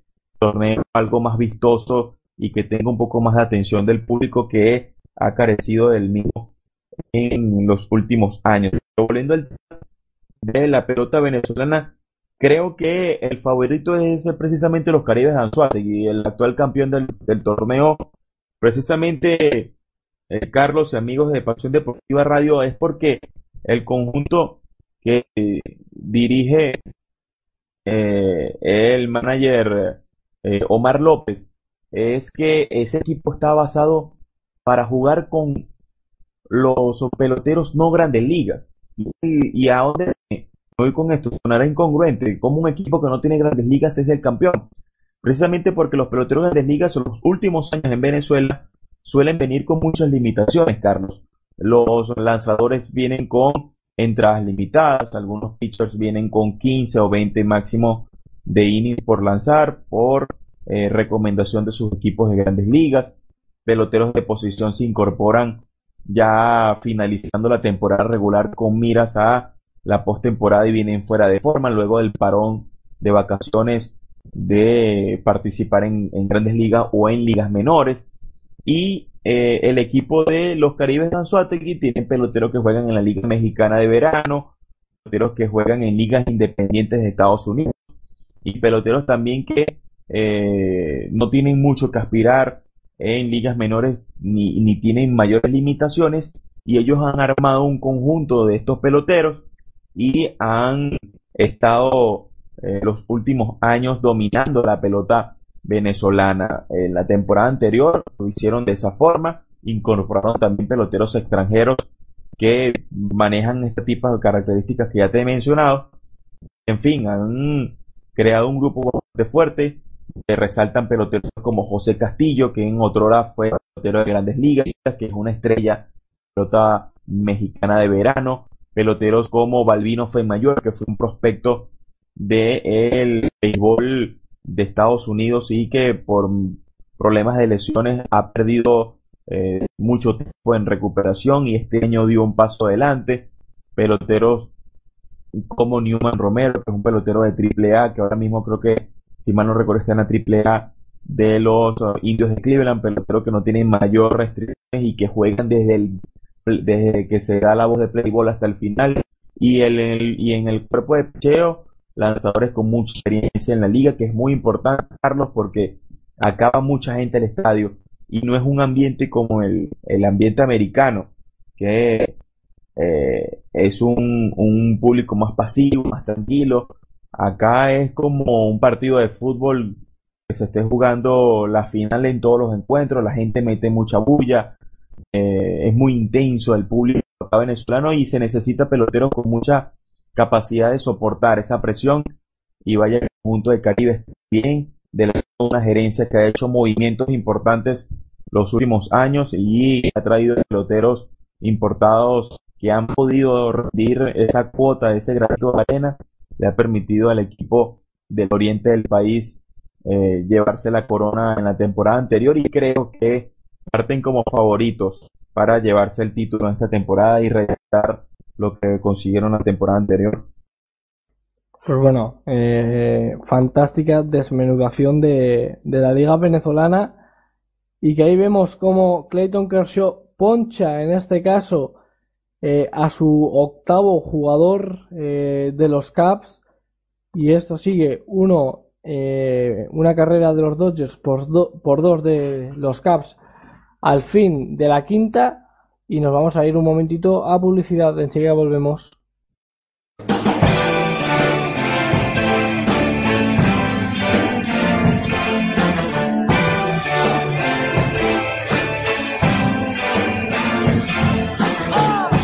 Pasión Deportiva Radio presenta Línea de Fondo. Un novedoso formato dedicado al análisis más profundo de la NBA. Línea de Fondo. Andrés Monge dirigirá este espacio que contará con analistas de la talla de Pablo Mira, Pablo González Barrero o Andrés Aragón.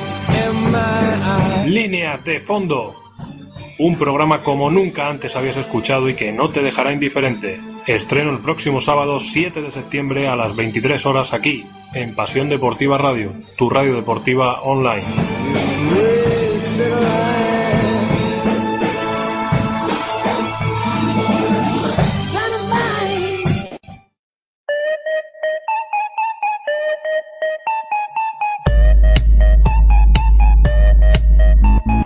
Jueves, cuando llega la medianoche, empieza Pasión NBA. El repaso semanal de la mejor liga del mundo. Aquí, en Pasión Deportiva Radio, con Enrique García, Manu Corraliza, Andrés Monge y David Uña. Te traen lo mejor, de lo mejor, de lo mejor, de la mejor liga del mundo. Recuerda, los jueves a las 12 de la noche, aquí en Pasión Deportiva Radio, tu radio deportiva online.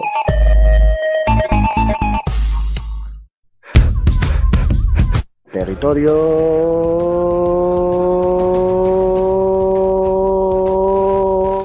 Madness. La NCAA en Pasión Deportiva Radio. Los lunes, en Pasión Deportiva Radio, de 9 a 11, Territorio Madness, un programa que repasa semanalmente la actualidad del baloncesto universitario. Pues ya estamos aquí eh, de vuelta después de este pequeño descansito eh, donde hemos podido hablar en, en, esta quinta entrada del partido en Field pues de las ligas venezolanas, eh, de la serie del Caribe disputada sobre todo a principios de cada año y donde, ¿por qué no? Eh, esperamos eh, si este gran proyecto de traer las grandes ligas del béisbol aquí a PDR, ¿por qué no? entrar el Mundial que también se disputará en noviembre y también eh, las series mundiales. Ahí está Clayton Kershaw al bate. de momento hoy no, no ha podido hacer nada para salvar, ya que Travis Wood pues, lo ha hecho muy bien. Ahora vemos que consigue su eh, su cuarto strikeout del, del partido y y el Puig que con su tercer turno al bate pues esperemos que, que veamos al el Puig que, que, les acontece porque si antes les estábamos eh, un poco empezando a, comentar sobre las malas relaciones que, que parecen tener el Puig y Jock Pederson dentro del vestuario eh, Wilfredo el otro día se se pudieron ver incluso incluso en, en los jardines cuando Jock Pederson le quitó un play rutinario fácil a Jasper Puig y él se enfadó con él, evidentemente las cosas no están bien en el, en el vestuario y esto puede, puede contraproducir el buen hacer que está haciendo los Dodgers esta temporada. Cuando, Bueno, cuando, cuando hace sencillo Jasper Puig.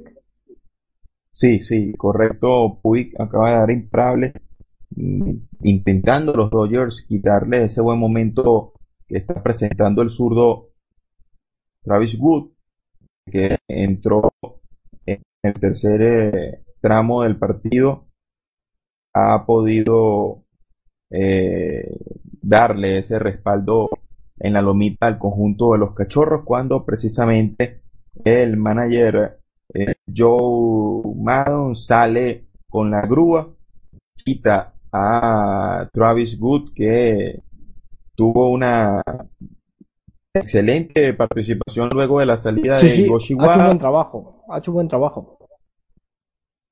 Correcto, vamos a, a buscar acá el trabajo de Travis Wood. Luego de la salida de Wada, Wood lanzó tres entradas y un tercio de labor, permitió tan imparable, dio tres boletos en ese eh, cuarto inning peligroso, eh, tercer inning peligroso en el cual eh, tuvo hasta tres hombres en, en base, pero logró salir ileso de ese episodio eh, tuvo cuatro strikeouts en la lomita para hasta ahora llevarse la victoria.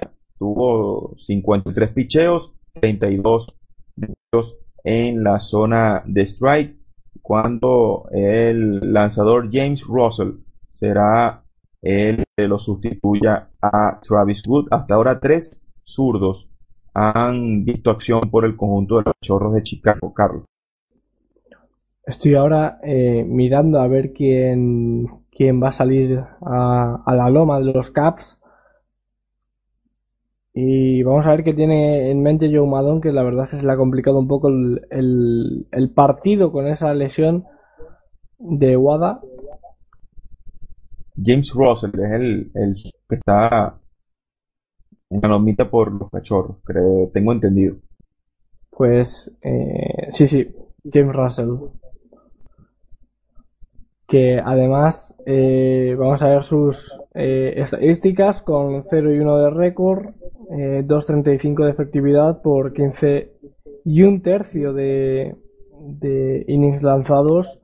Vamos a ver si es capaz de mantener a, a Jock Pederson ahí en, en la caja de bateo. Es un, es lo que llaman un eh, situational lefty, un, zurdo situacional que viene a enfrentar a mm, bateadores de su misma mano. Acá intentando Joe Maddon jugar de una vez con las estrategias. Estamos en el sexto episodio. Un bateador que suele ser incómodo tanto para zurdos como para derechos, como Pederson, y tratar de evitar un, un posible despertar de la peligrosa ofensiva de los Dodgers, de los Ángeles. Carlos, importante chequear acá la jornada que está teniendo Mikel Franco en la victoria de los Phillies de Filadelfia, 10 carreras por 5. Franco está bateando de 4-4 con dos cuadrangulares y cinco carreras impulsadas, montándose al hombro a la ofensiva de su equipo, los Phillies de Filadelfia. Una línea ofensiva de lujo para este eh, muchacho que está teniendo una gran temporada. Llegó a nueve cuadrangulares con los dos de esta noche, 16 imparables en eh, seis entradas y dos tercios han dado los Phillies de Filadelfia, Carlos. Y ojito, no estoy viendo el partido, pero ojito al- a la mala salida del dominicano Michael Pineda con ocho permitidas, que la verdad es que lleva dos o tres aperturas en las últimas que en las que Michael Pineda lo ha hecho bastante mal. Vamos a ver si Girardi se lo empieza a plantear porque no lo está haciendo bien. Y eso yo creo que, fíjate, hoy le ha quitado prácticamente una derrota eh, que podía haber si- sido evitada fácilmente eh, a los Yankees y además eh, están teniendo suerte que los Reyes están perdiendo y que no van a perder un poco ahí boleto, pero, pero cuidado con, con derrotas así porque Pineda es que no está haciendo nada bien. La gran ventaja que tienen los Yankees es que están muy cerca de tener de, de vuelta al dominicano Iván Nova, que es una pieza importante para este equipo de los Yankees, que han tenido una, mm, para variar, han tenido problemas en la rotación, eh, no han tenido un buen rendimiento de Sabatia, se cae en muchas ocasiones o, Ovaldi, eh, en fin, han tenido altos y bajos en su rotación y cuando todo parecía indicar de que Pineda estaba para tener un, un buen año, eh, darle estabilidad a la rotación del equipo de Girardi, ya tú lo decías, Carlos, una salida de esas de pesadilla para Michael Pineda ante una ante una ofensiva que no pareciera en el papel tener mayor mayor cosa como la de los Phillies de Filadelfia, hoy le han dado una auténtica paliza al conjunto de los Yankees de Nueva York cuando acá Russell domina por la vía del doble play eh, 4-6-6-4 a el zurdo de Hawk Peterson. Vemos la repetición de la jugada, como este picheo adentro obliga a Peterson a batear por uh, la zona de Adrian Russell. Se combinó muy bien con Stanley Castro y este con Anthony Dixon en la primera base para eh, una vez más cortarle una posible eh, reacción al conjunto de los Dodgers. Sigue el dominio del el picheo de los Cachorros de Chicago que siguen dando dos carreras por uno a los uh, Dodgers de Los Ángeles en seis entradas completas ya en el Riley Field de Chicago, Carlos. Y ojo que además en la próxima en la próxima entrada ni Jesse Puig ni Jock Pederson van a poder eh, van a poder disputar ningún turno al bate y, y, vamos a ver porque seguramente hasta la octava no vayan a poder eh, tener ningún, ningún boleto y eh, ni, ningún, ni ninguna oportunidad ni siquiera para, para poder batear y ahí cuando estén los setup pitchers y los closers eh, va a ser francamente muy complicado para, para ellos de darle la vuelta al partido sin, sin sus mejores bateadores, la verdad. De momento, fantásticamente bien. A mí me está sorprendiendo muchísimo el, el picheo de, de los Caps porque están teniendo muchas dificultades y de momento eh, ni Jock Pederson ni Jason Puig han aparecido. ¿eh? Los dos, eh, sí es verdad que Puig ha, hecho antes un, sencillo, pero los dos eh, totalmente dominados y, ya ni te quiero contar de Justin Turner y Adrian González. Totalmente desaparecida la ofensiva de los Dodgers y los Caps. De momento sin hacer gran cosa. fíjate que Coughlin eh, ha ido a, sustituir a, Dexter Fowler eh, y además Wallace ha tenido muchos problemas y solamente han hecho tres, sencillos, eh, bueno, tres sencillos, tres hits y uno fue cuadrangular de Chris Bryant. De momento, con poquita cosa está ganando está ganando los Caps. Sí, ya lo hablábamos, un partido en donde el picheo iba a ser la importante referencia de este conjunto de los Cachorros de Chicago, un equipo que en efectividad colectiva tiene 3.52 de porcentaje de carreras limpias por cada nueve entradas de labor. Y es un aspecto muy importante porque cuando revisamos el eh, bullpen del conjunto de los cachorros está entre los entre los mejores eh, cuerpo de relevistas de todas las grandes ligas. No son los mejores, pero tampoco están entre los peores. Eh, mantienen un balance entre una buena ofensiva o oportuna, por lo menos como ha sido hoy ante los picheos de Clayton Kershaw, que han tenido a Chris Bryan como el principal productor con ese cuadrangular de dos horas a la altura del tercer episodio que le ha dado hasta ahora la ventaja a los Cachorros de Chicago, dos eh, carreras ah, por uno, cuando revisando las jornadas siguen ganando los Phillies de Filadelfia 10 carreras por 5 a los Yankees de Nueva York. Ya van a la parte eh, baja de la séptima entrada. Los Tigres de Detroit siguen ganando 7 carreras por 3 a los Indios de Cleveland. Tienen dos hombres base los uh, dirigidos por Brad, por Brad Osmos y consume turno José Iglesias, ya con dos outs en la parte alta de la séptima. Ganan los Azulejos de Toronto, siete carreras por cinco. Recortaron los eh, Rays de Tampa que no han podido ligar, mantienen hombres en movimiento en las bases, pero no han podido dar el batazo importante para intentar nivelar por lo menos la pizarra. Y dio con Ron Forsythe su octavo cuadrangular de la temporada para eh, ayudar a contar un poco la pizarra al conjunto de Florida. Y han dado vuelta el marcador el conjunto de los mellizos de Minnesota. Ahora ganan seis carreras por dos a los Medias Blancas de Chicago en seis entradas y media. Allí dio cuadrangular Joe Mauer, su cuarto de la temporada. Y también el jugador Eduardo Núñez también dio cuadrangular el dominicano Eduardo Núñez. Dio su segundo caso de vuelta entera. Ganan los mellizos que hasta ahora tienen un récord de 23 y 14 en el Target Field de Minneapolis. Ahora dándole respeto a la casa los mellizos de Minnesota cuando volvemos a la acción en el Riley Field. Pues eh, parece que hay algún tipo de, fallo en la iluminación. Por cierto, aprovecho para despedir por interna a Miguel García que ha estado por aquí dándonos algunos eh, datos. Así es. Y, Así es, Miguel. Y por cierto que lo que te comentaba, que ha habido un par de errores en la iluminación de, de Field, pero para mí yo creo que se puede jugar perfectamente. ¿eh? Yo veo todo igual que antes.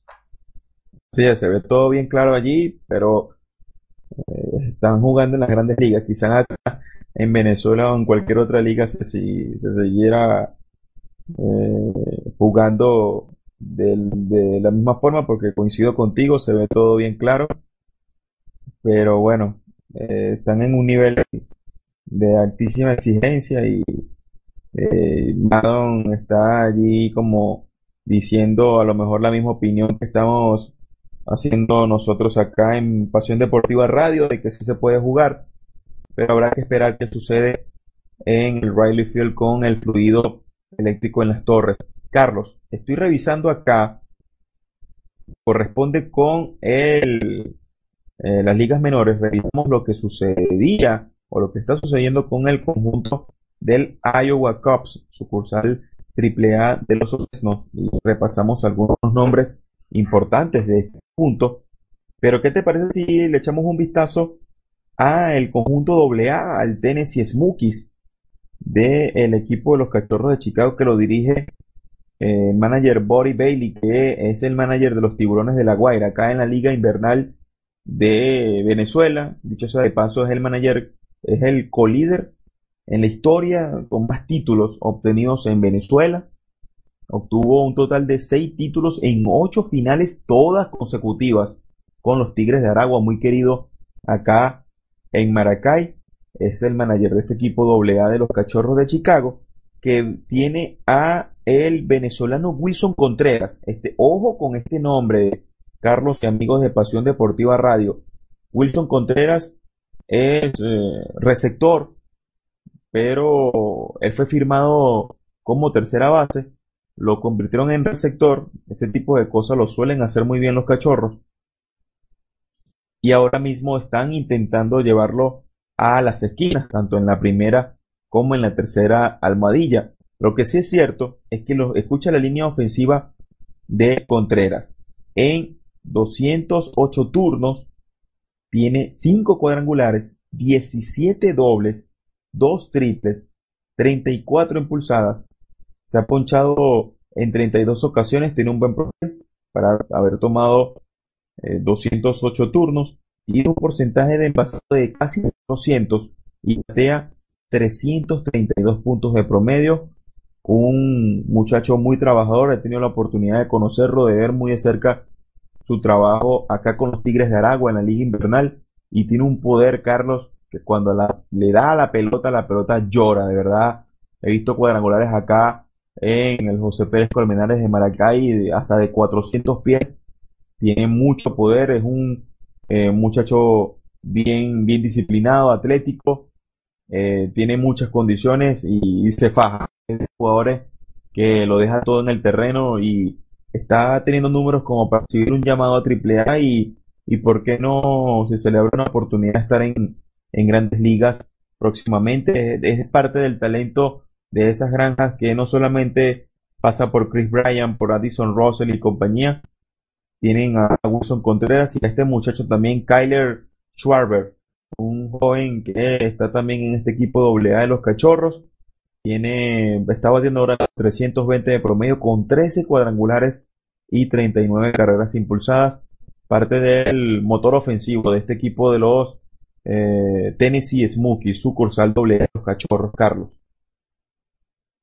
Pues sí, es que, eh, y además, eh, si tiene la posibilidad de seguir como, como receptor, es cierto que los Caps posiblemente sea uno de los sea una de las posiciones que, peor tenga cubiertas, sobre todo si pretende llegar a, como primera o como tercera base lo va a tener mucho más complicado y más si mantiene esos números, los cuales es una barbaridad. Creo que has dicho en 17 dobles en 200 turnos es, una barbaridad con dos triples eh, que es complicadísimo de mantener y, lo que decíamos al principio de, este partido es que los Caps y, la granja que tienen eh, solo, solo cabe esperar buenas cosas de ellos posiblemente no este año porque eh, lo tienen muy complicado con dos grandes rivales en su división pero, pero de largo es posiblemente el equipo con más futuro o al menos el equipo que más o mejor organizado está para él.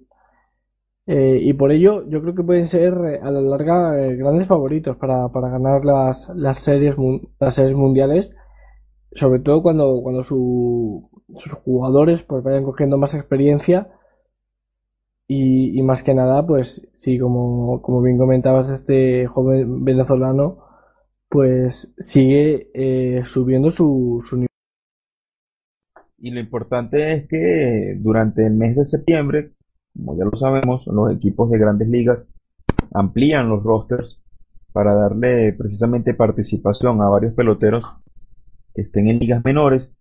Y ojo con los cachorros que tienen a varios peloteros importantes en AA y AAA. Analizando un poco el picheo de ese equipo de los Tennessee Smokies, sucursal AA, aparecen eh, un jugador como Fran Batista, un pitcher derecho dominicano de 26 años de edad, prácticamente recién cumplidos.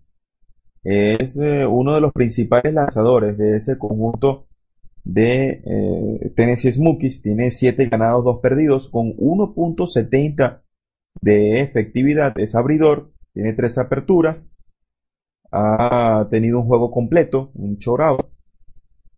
Y tiene 79 entradas y un tercio de labor solamente ha permitido cuatro cuadrangulares, tan solo 21 boletos y colecciona 52 ponches. El whip de este señor Frank, eh, Frank Batista es de 1.071. Es un pitcher bastante, bastante, bastante interesante. Estuvo lanzando en la temporada eh, de invierno con las Águilas Cibaeñas en la pelota dominicana y también lanzó con los Toros de Tijuana en la Liga de Verano. Estuvo lanzando en verano porque fue dejado en libertad por los Cachorros de Chicago en la temporada pasada.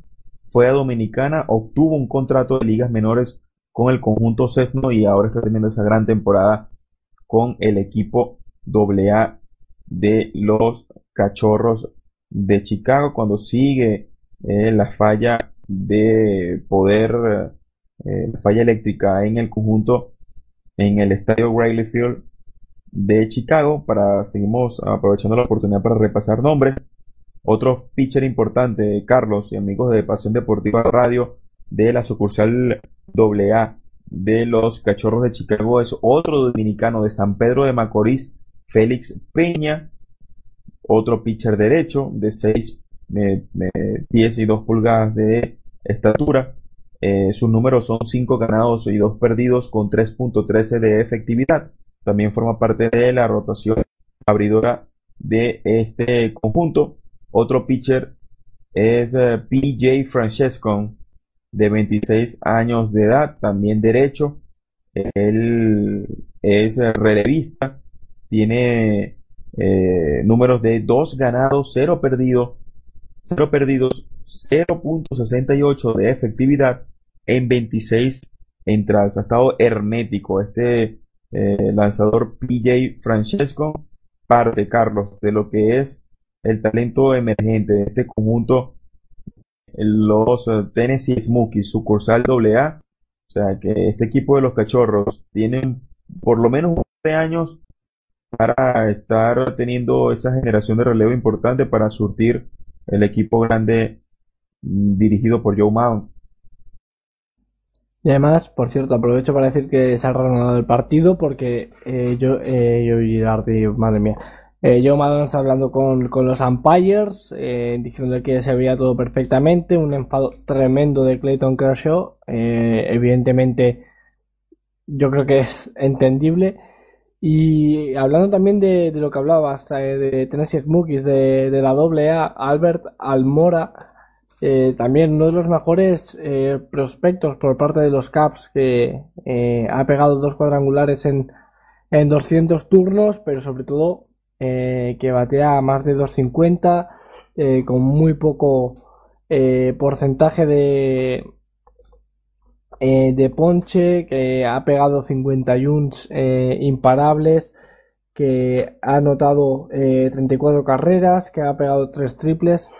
La verdad es que eh, podríamos estar hablando horas y horas de, lo que tienen los Caps en las granjas, eh, en las ligas menores, donde evidentemente pues están destacando muchísimo, están dominando, y no acabaríamos. Y es que pensar que todos estos jugadores van eh, a acabar pues en las grandes ligas es simplemente para que los aficionados de los cachorros se pongan muy contentos. Abanica y de momento dos strikes por parte de Starling Castro. Y tiene un, corredor en primera base eh, Clayton Kershaw que mm, muy peligrosa esta entrada porque eh, ha estado fácilmente 10 minutos eh, sin poder lanzar. Y te puedes quedar frío, problemas de lesiones e incluso no llegar a, a, a mantener el contacto que, que ojo a la, a la double play, no, eh, a mantener el, buen tacto que tiene sobre la bola. Sin duda, este tipo de, situaciones suelen distraer a los, a los lanzadores y sobre todo les genera esa sobrecarga de ansiedad por tratar de mantener el caliente el brazo, por tratar de mantener la concentración y suelen sucederle este tipo de cosas que le corta el ritmo. Pero eh, un lanzador como Clayton Kershaw ya debería estar un poco más acostumbrado, digamos, a eh, un poco adelante este tipo de complicaciones. Cuando acá de Norfia falla con eh, rola por la vía 53 de tercera a primera, Kershaw mantiene su eh, dominio luego de ese cuadrangular de el prospecto Chris Bryan en la tercera entrada. Desde ese momento ha permitido mayores libertades el actual Cy Young y mejor lanzador de la Liga Nacional y por qué no de todo el béisbol como lo es Clayton Kershaw. Pero te quería hacer un comentario, Carlos, y es que cuando Hawk Pederson eh, tuvo la oportunidad de estar en Venezuela, fue en 2013, venía de jugar con el Chattanooga AA de los uh, Dodgers de Los Ángeles. Mm, Ese año en el Chattanooga dio 22 cuadrangulares y impulsó 58 carreras y quedó con promedio de 278 puntos. Vino a Venezuela con los Cardenales de Lara. Este conjunto de Cardenales, Carlos, para que tengas una idea, los últimos años ha sido el hogar de los mejores prospectos de los Marineros de Seattle. Por ponerte un nombre, en su momento Adam Jones, el center field de ahora mismo los Orioles de Baltimore, vino con Cardenales. Michael Morse, que ahora es ficha de los Gigantes de San Francisco, pero que también fue ficha en su momento de los Nacionales de Washington, vino con Cardenales de Lara. Acá eh, Erasmo Ramírez, que es un lanzador nicaragüense de los Marineros, vino con Lara. Eh, Mike Saunders eh, vino con el conjunto de Lara. En fin, han venido muchos buenos peloteros de esta organización. En, este momento Pearson, en el 2013, vino con el conjunto larense porque también tiene buenas relaciones con los Dodgers de Los Ángeles. Eh, Pederson, si bien es cierto, tuvo un promedio, promedio, valga la redundancia, de 255 puntos, el OVP de fue 439. Un OVP impresionante, producto de que pudo sacar hasta 36 boletos en 111 veces al bate, 110 veces al bate, pudo sacar 36 veces eh, un pasaporte a la primera almohadilla, dio 5 cuadrangulares en uno, uno de ellos fue acá en Maracay y tuvo la oportunidad de apreciarlo en vivo y directo, como quien dice, dio 7 dobles y un triple, impulsó 13 carreras, estuvo en 34 partidos, mm, casi que la mitad del torneo venezolano con el conjunto de Cardenales de Lara y dejó una buena sensación. El prospecto Hawk Pederson con tan solo 21 años, vaya que hasta los peloteros nativos acá venezolanos con 21 años no logran hacer lo que hizo Pederson y dejó esa buena sensación el muchacho de Palo Alto, California, de 23 años de edad. Y vamos a ver, por cierto, eh, Adam Jones, jugadorazo, y fíjate de, dónde sale, de, lo más bajo prácticamente. Eh, salió el, un nuevo relevista por parte de, los Caps y ya es el, tercero después.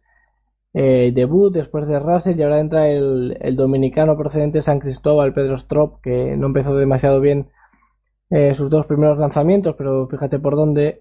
Eh, fly out fácil a la posición de 9. Y, Justin Turner de nuevo eliminado. Ahora va el titán Adrian González al, turno.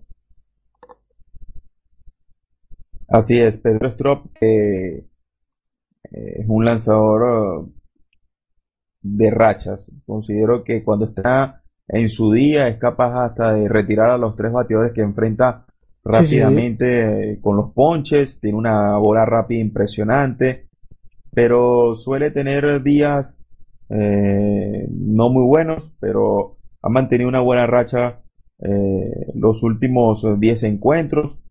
De hecho, de los últimos 10 partidos que ha tenido la oportunidad de lanzar, en 7 de ellos ha conseguido un hold lo que significa que eh, ha, conservado la ventaja que ha traído su equipo cuando le toca la oportunidad de lanzar.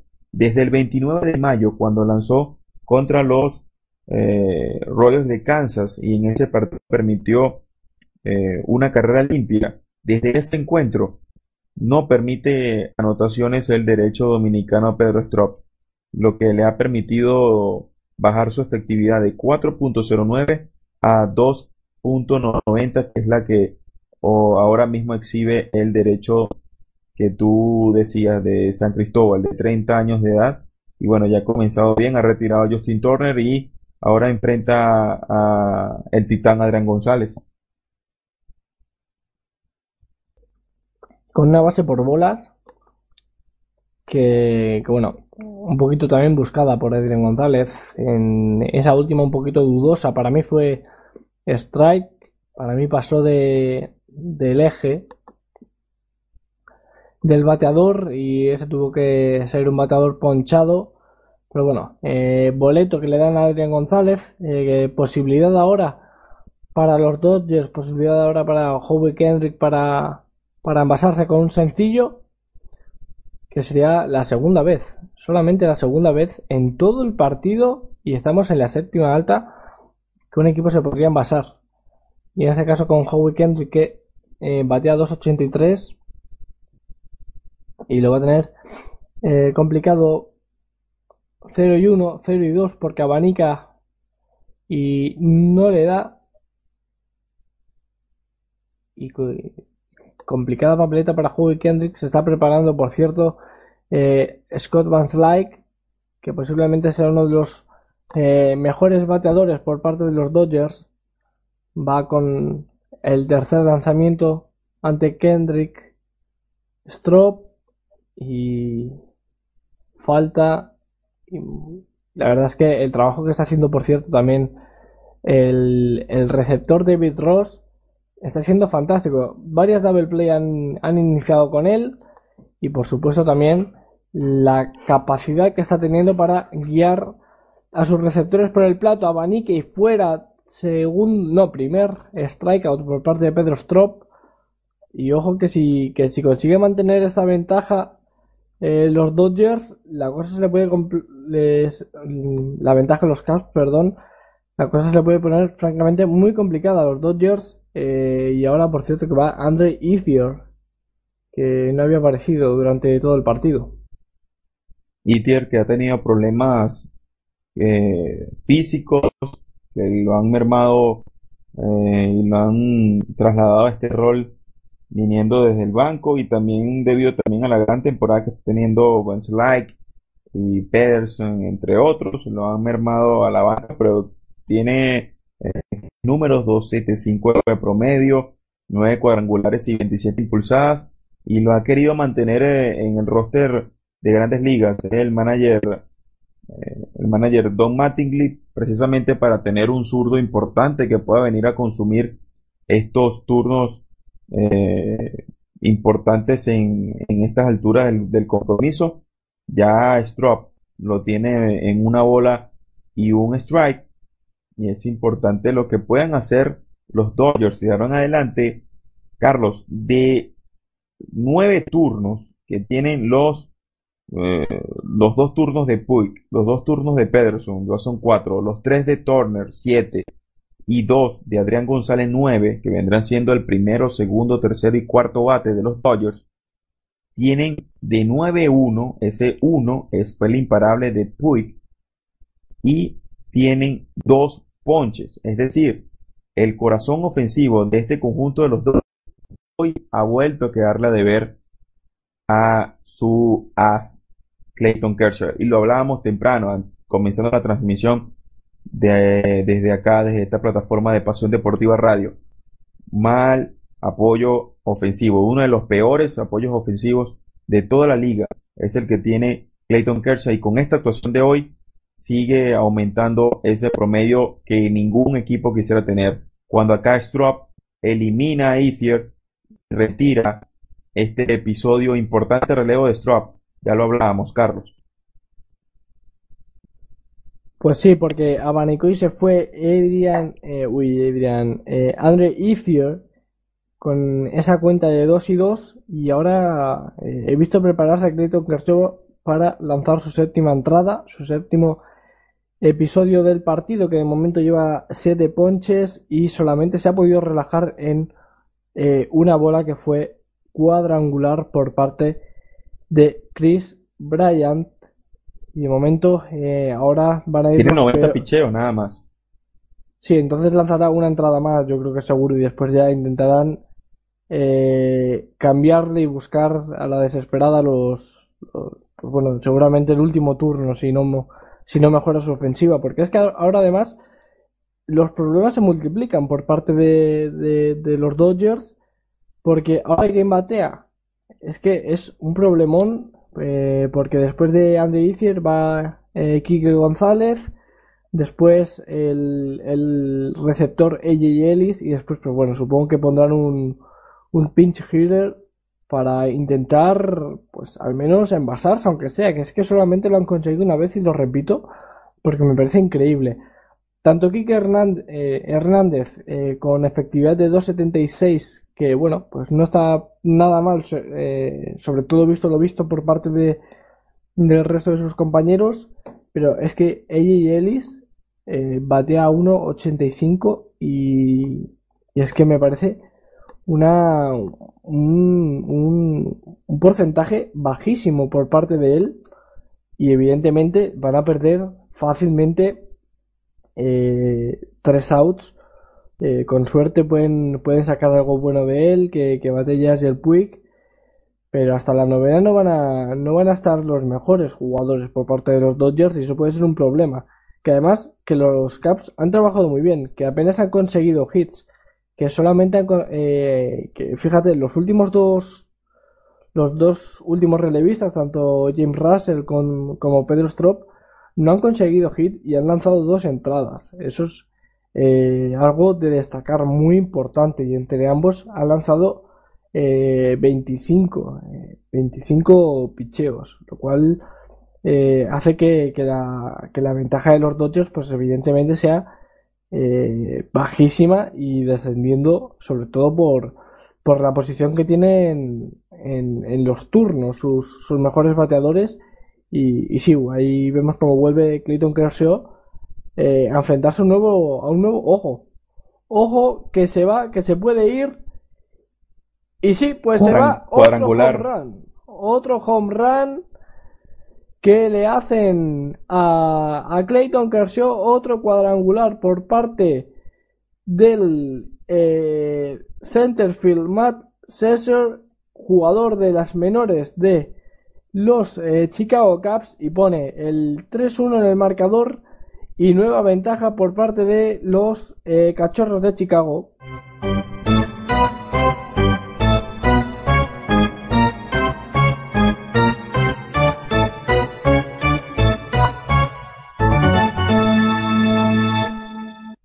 ...3-1... Wilfredo, esto se le pone muy, muy cuesta arriba a los Dodgers. Así es, Carlos, es el cuadrangular de Susur. Vamos a, vamos a buscarle un sobrenombre a este, a este jugador porque ese apellido está bastante complicado, pero lo que sí es cierto es que hoy ha vuelto a lanzar la home run ball. Clayton Kershaw, ya son 11 los cuadrangulares que ha permitido en esta temporada en menos de 100 entradas lanzadas. Y ya tú lo decías, estabas como vaticinando alguna situación complicada para los Dodgers porque hablabas de que no le está quedando mucho en, la gasolina a este equipo en este partido y en este comienzo de la séptima entrada lo recibe eh, con ese cuadrangular que coloca la pizarra tres carreras por una a favor de los cachorros eh, de Chicago. Hablabas de el bullpen del equipo de los cachorros y yo lo, lo acotaba con una de las claves, como me preguntabas por la clave de este equipo de los cachorros, te hablaba del bullpen y creo que de ahora en adelante con la presencia del el guatireño, del venezolano Héctor Rondón, podría ponerle el candado o complicarle aún más las cosas a los Dodgers cuando acá Kershaw se quita de encima a eh, David Ross con ese ponche. Vemos allí en la gráfica de la transmisión desde los Estados Unidos cómo eh, reflejan la cantidad de ponches, las últimas cuatro aperturas para Kershaw, 11 contra San Luis, 11 contra San Diego, 10 contra Texas. Hoy ya colecciona 8 abanicados en poco más de 7 entradas de labor. Pero lo que sí es cierto es que mientras esté eh, seis entradas de labor, seis entradas y un tercio, ya tiene Kershaw con el ponche de Ross, pero dos cuadrangulares. Y eso es bastante complicado, el jonrón de Chris Bryan y ahora el de Susher, el jardinero central de este conjunto. Lo que sí es cierto es que, amigos, están ganando los cachorros de Chicago, tres carreras por una, sorprendiendo a un Clayton Kershaw que no consigue ser regular y que no consigue recibir el apoyo ofensivo de sus compañeros. Y además llega a 100 lanzamientos. Ahora eh, solamente falta por saber qué tiene en la cabeza Joe Maddon, porque importantísimo que ahora en la octava entrada no permita ninguna carrera los Caps que le diesen alas a los Dodgers. Eh, repasando un poquito el bullpen que tiene disponible hoy eh, Joe pues eh, sobre todo veo con muchas posibilidades de entrar a la lomita. Tanto, eh, bueno, Héctor Rondón va a ser sin duda el, cerrador, eh, otro abanicado por parte de, de Clayton Kershaw que hace que se vaya en este caso David Ross era Cochran, ¿no? Sí. Que en este caso se falla al, a, los banquillos y va Addison Russell a la caja de bateo, lo que te estaba comentando, que seguramente eh, sea o Phil Cook, Coke o, también eh, me gusta mucho eh, Justin Grimm, que ha jugado 20 partidos y apenas permite carreras, lo cual va a ser tremendamente importante. Tiene un muy buen bullpen, los Caps, y lo suelen trabajar bastante bien, elevado muy alto y muy fácil para Adrian González por parte de Addison Russell y termina la séptima entrada para Clayton Kershaw y 3 a 1 para los eh, Dodgers. Nos vamos eh, un momentito publicidad y ya acabamos con estas últimas dos entradas en el Brightly Field. De Jordi Trias a Kobe Bryant. De la bomba Navarro a Kevin Garnett. Falta la cancha y no habrá revancha. Todo el mundo de la canasta en 3 más 1. El programa de Radio La Mina que repasa la actualidad del básquet de la manera más amena. Solo entrena si quieres ser el mejor, el honor del perdedor sin duda será la cena. Daniel Hiera te acerca al mundo del básquet. Del paso con mi pasión del baloncesto. ¿Te lo perderás?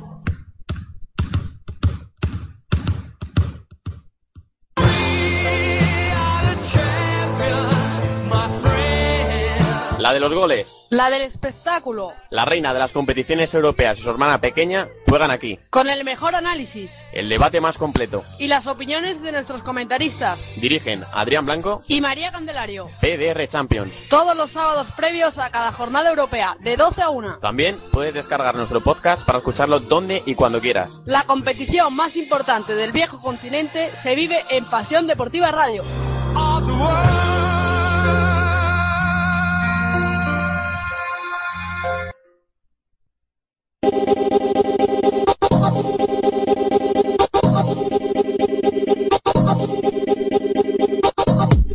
Los miércoles a las diez y media de la noche es turno de la ADECO Oro, es turno de Directo LED, el programa donde analizaremos detalladamente la segunda categoría del baloncesto nacional. 60 minutos de pura emoción con las declaraciones de los protagonistas de la jornada y la participación de los mejores analistas de Pasión Deportiva Radio. Recuerda, miércoles 10 y media, Directo LED. En Pasión Deportiva Radio apostamos por el baloncesto, apostamos por la ADECO Oro.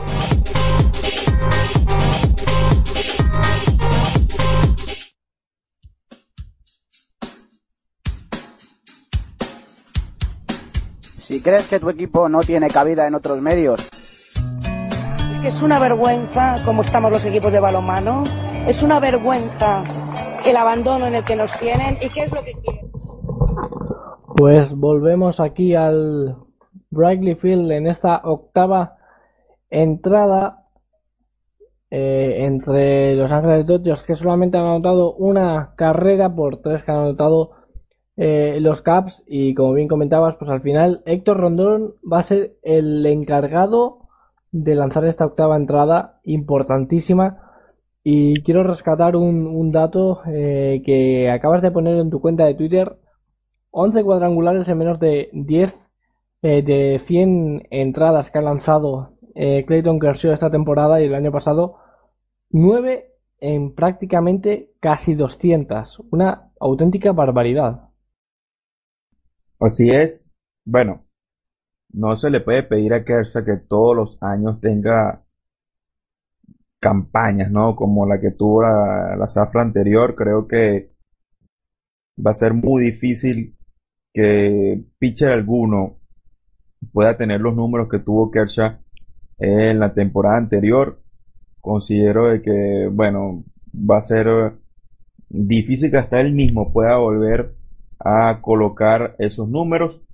Pero bueno, cuando está, creo que está cayendo una llovizna en el Riley Field de Chicago.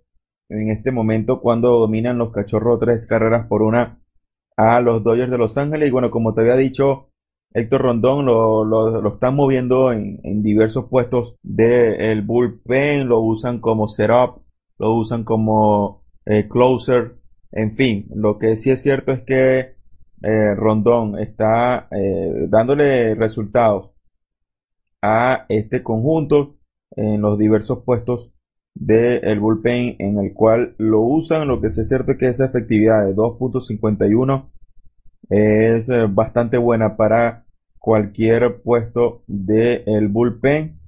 Y nada, los Dodgers no consiguen batear, no consiguen aparecer en el, en el, en el marcador con, con anotaciones para ayudar a Kershaw cuando aparece el Yasmani Grandal. Yasmani Grandal, así es, Carlos. Yasmani Grandal que estuvo a punto de hacer cuadrangular por apenas un par de metros que se fue eh, a, a, bola foul y, y vemos ahí a, a Liberatore cómo se prepara en el bullpen de, de Brightfield. Y si vemos algunos paraguas ya abrirse eh, y esperemos que no que no se no se acabe no que falta muy poco. Y de momento Yasmani Grandal que por cierto me sorprende que sin tener problemas físicos eh, esté jugando ahora mismo de pinch hitter eh, porque me parece de largo el mejor catcher que tienen a su disposición los eh, los Dodgers parece que, no llueve mucho por cierto eso es una muy buena noticia eh, vamos a ver Clayton Kershaw que, que sigue con, el con el brazo abanica y se va. Yasmani Grandal, strikeout por parte de Héctor Rendón, importante, eh, importante porque ya lleva dos outs en esa octava y, y, se le pone la cosa muy de cara a, a los Caps y va Quique Guerrero. No, era Quique Hernández, entonces eh, va Guerrero ahora al, al plato, ahora mismo eh, con todo, está yendo con todo eh, los Dodgers que, que, evidentemente no se quieren reservar nada. Alex Guerrero, por cierto, era. Que como pinch hitter lleva 3.33 de, de bateo, lo cual no está nada mal. Vamos a ver qué es capaz de hacer contra Héctor eh, Rondón. Lo, lo extraño de todo esto, Carlos, es que, ok, vamos a suponer de que tanto Grandal como Ethier, cuando acá retiran a Guerrero con línea al guante de Stanley Castro en el campo corto, retira la octava entrada Héctor Rondón, el venezolano, por la vía rápida del 1, 2 y 3. Kershaw aparentemente está tomando sus aperos y se va directo al clubhouse. Aparentemente no va a continuar el zurdo de los Dodgers en el partido. Vendrá el bullpen a hacerse cargo de la situación, pero volviendo al tema, los, eh, eh, los Dodgers eh, reservándose hoy a Grandal y a el jardinero Ethier, no sé, el, el, manager Mattingly guardándose dos jugadores tan importantes, sabiendo de que Kershaw no recibe apoyo ofensivo en cada una de sus salidas y tú reservas a dos jugadores importantísimos en ofensiva y lo llevas a la banca. Eso, eso está muy raro. Mm, ojo, no estoy tratando de decir de que Matting le está jugando para atrás en las salidas de Kershaw, pero si está lanzando tu ace, si está buscando eh, empalmar un buen momento, si está eh, si estás en, en conciencia de que no recibe apoyo ofensivo en sus salidas, no, no le encuentro eh, lógica a que te reserves a Grandal y te reserves a Itier, al menos que estén, estén pasando por un momento delicado en el físico, Carlos. No, yo tampoco lo entiendo, pero bueno, es que también si tienen problemas físicos, evidentemente en la séptima, o en este caso en la octava no, no vas a sacar, porque, porque para un turno que un jugador se pueda lesionar más, me parece una, una tontería, una, una, franca tontería. Y es que además, eh, ahora si no me equivoco, van a ir por parte de. Y fíjate, eh, ahora sí, este, sí, parece que está lloviendo bastante en, en Brightly Field. Y puede haber. Puede, puede haber parón por lluvias, lo cual sería pues toda, toda una faena porque queda pues una entrada prácticamente. Porque pase lo que pase. eh, los Caps anoten o no, que por cierto, eh, van a tener que ir eh, al, al batter, si no me equivoco, tanto Coughlin como Richo como, como Chris Bryant. Y, va a haber, va a haber evidentemente closer por parte de, de los Caps, pero, pero si no me equivoco, pues no. Eh, está lloviendo bastante, pero, pero finalmente Libera- Liberatore eh, va, va a subirse a la lomita para terminar con esto. Vamos a ver si los eh, Caps eh, anotan o no. con Coughlin, con Chris Coughlin en, en la caja de bateo. Y en el caso, evidentemente, de que estos lo hagan, el partido va a estar prácticamente cerrado. 0 y 1, primer strike. Y antes en la quinta ha hecho, ha hecho 0 y 1. Se, se está preparando García porque, porque, bueno, siempre cabe la posibilidad de que eh, los Dodgers eh, puedan, puedan empatar ese partido. Coughlin con esa bola falta y 0 y 2 strikes. Y se está preparando en, en el bate Anthony Rizzo para, eh, para el siguiente turno al bate. Después también irá Chris Bryant eh, seguro. Se prepara Liberatore con Chris Coughlin. eh, tiene todo a su favor para poncharle 0 y 2 y retirarle de la circulación al menos eh, en esta entrada. Falta y ahora mismo Wilfredo, ¿qué, qué es lo mejor? ¿Terminar la entrada rápida o hacer que, que el bullpen de los Dodgers tengan muchos lanzamientos? Para mí, yo creo que cuanto antes salga el closer de los Caps, más eh, metido va a estar en el encuentro y por supuesto mejor capacidad eh, va a tener de, llevarse el partido.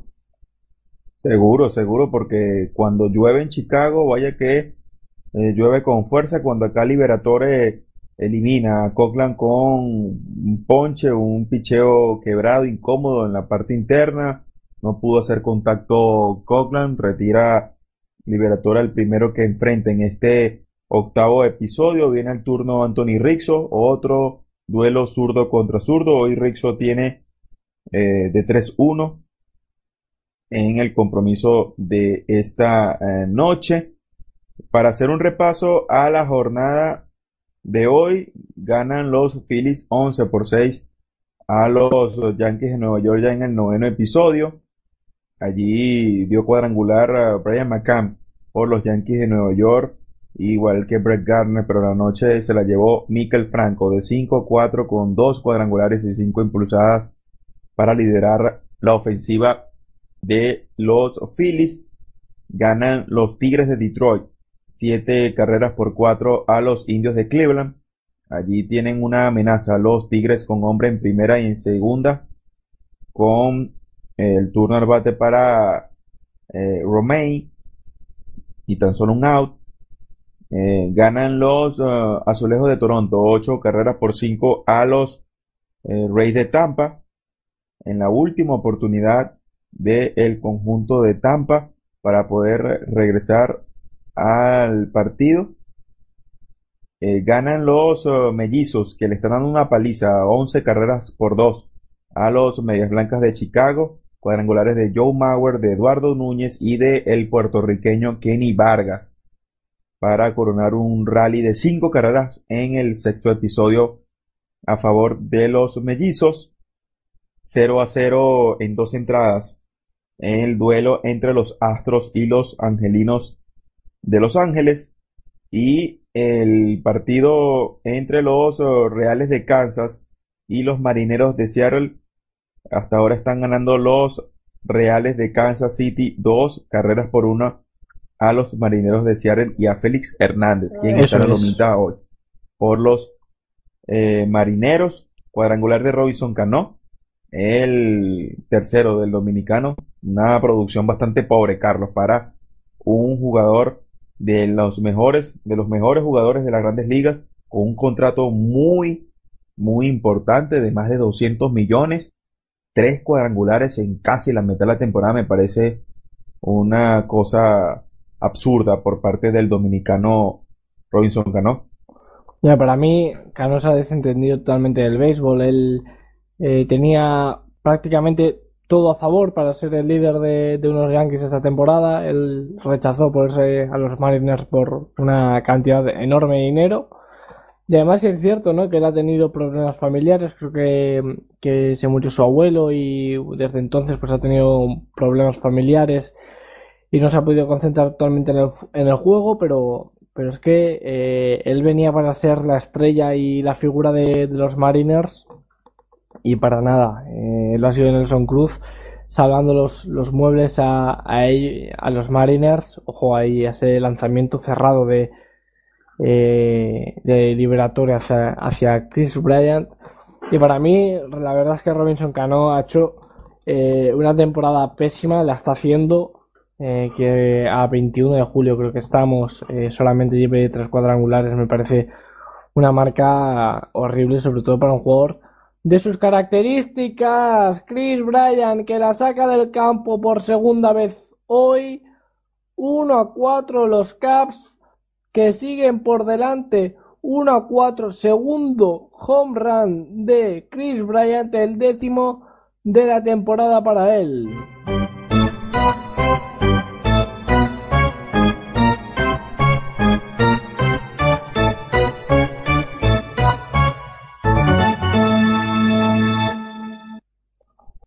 Qué clase de batazo, Carlos, ¿ah? Un batazo que me atrevería a decir de más de 400 pies.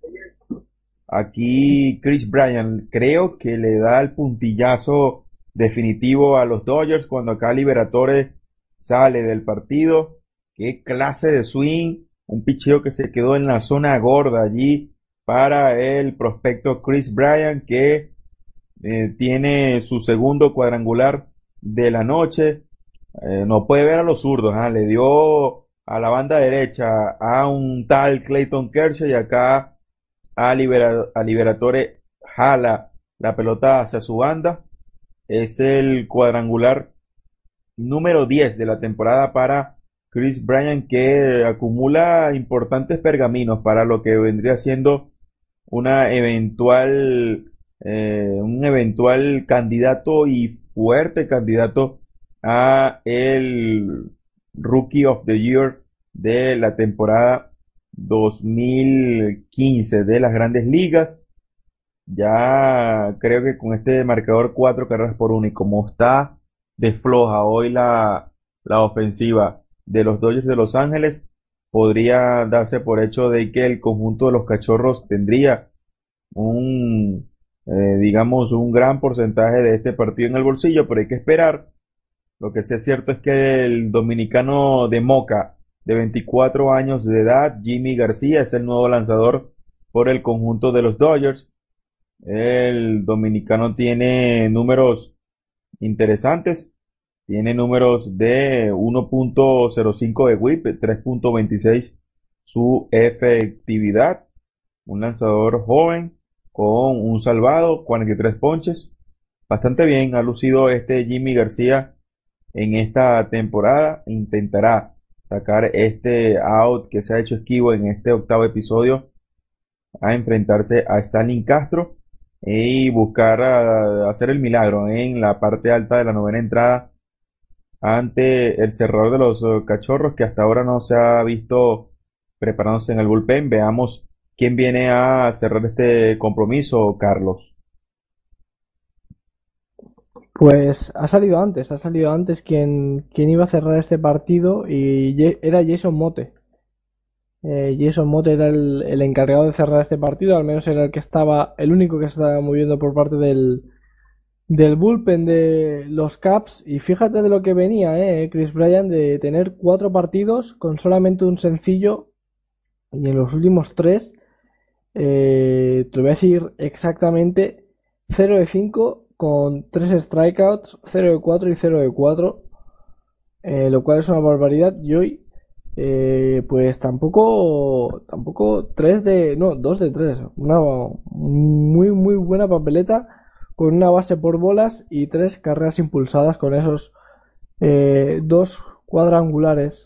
y hemos visto, Dime. hemos visto historia, Carlos, porque el día de mañana Chris Bryant se convierte en una superestrella, como estoy seguro que va a terminar sucediendo, y hemos visto eh, y hemos llevado para ustedes en Pasión Deportiva Radio el primer encuentro multi-home runs para este joven Chris Bryant cuando acá eh, levanta un fly un fly al jardín central para terminarse la entrada. Y sí Carlos Jason Mote vendrá a intentar ponerle candado a este compromiso por los cachorros de Chicago. Y bueno como te estaba diciendo el primer multi home run eh, partido multi cuadrangulares para Chris Bryan en su corta carrera, sabemos que apenas es su primer año, pero ha mostrado bastantes condiciones y eh, sin duda alguna se perderá de vista el talento de este, de este muchacho.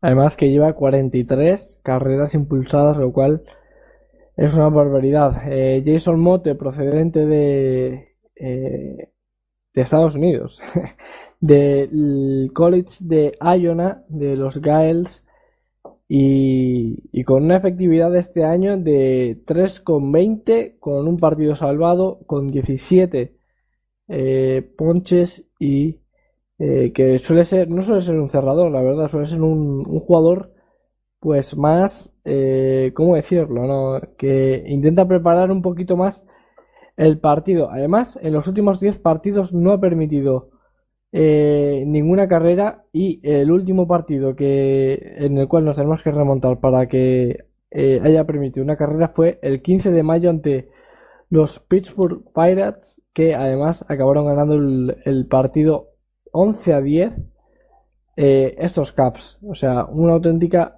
maravilla de bullpen el que tiene estos Caps y que van a intentar el equipo de Joe Maddon eh, acabar de, finiquitar una victoria que para mí ha sido muy merecida, que no han tenido tampoco un, gran eh, una gran potencia ofensiva, pero que evidentemente con, tres cuadrangulares pues eh, hace que, esas posibilidades de, de, ganar el partido suban y mucho, pero por ejemplo, y me parece un dato asombroso, los Caps no se han llegado a envasar en ninguna acción del partido y aún así han ganado el partido, ¿eh? Así es, ha sido un juego bastante extraño cuando vemos los números de Moat, 4 ganados, 1 perdidos. Tiene un juego salvado, 3.20 su efectividad en 25 entradas y un tercio. Los oponentes le batean tan solo 223 de promedio. Vendrá a enfrentar a Yaciel Puy en esta parte alta del noveno episodio. Veamos cómo le va a Moat quien tuvo una buena participación en el equipo de los Cardenales de San Luis. De hecho, si la memoria no me falla, en el último campeonato que obtuvieron los Pájaros Rojos, eh, fue el cerrador de aquel encuentro en el cual le dan el campeonato a los Cardenales de San Luis, aquel elevado capturado por David Freeze en el jardín izquierdo para darle el título, el último título a la, a la organización de los Cardenales de San Luis. Cuando acá tiene ya en 12 strikes a el cubano Yaciel Puy buscando el lado 25 de este compromiso. Jason Mode ganan los cachorros cuatro carreras por uno. Cuando se prepara lanza, uy, muy cerca, esa recta de 95 millas que por poco deja petrificado en la goma al cubano Yaciel Uy, muy cerca, pero la strike zone no falla. Cuando colocan ese recuadrito azul allí, la pelota está un poco afuera. Muy, muy incómodo. Se ha visto Puig en este turno ante Mode. Lanza Mode, va un roletazo por el campo corto, domina muy bien Stalin Castro y coloca el lado 25 en la pizarra, 63. El primer out de este inning a dos outs de la victoria los eh, cachorros de Chicago en una noche pasada por agua, pasada también por una falla eléctrica. Ha pasado de todo en este compromiso. Viene Huck Pederson a consumir turno por los Dodgers, Carlos. Pues sí, todavía se le pone más complicado con, con ese out por la vía 63 a, a Jesse el Puig y ahora posiblemente la vaya a mandar fuera Jock Pederson. Home run de Jock Pederson para apretar un poquito más las cosas. Y decíamos que Jason Mout no permitía carreras, pues fíjate, Jock Pederson con ese fantástico, excelente cuadrangular al jardín central pone el 2 a 4 en el marcador.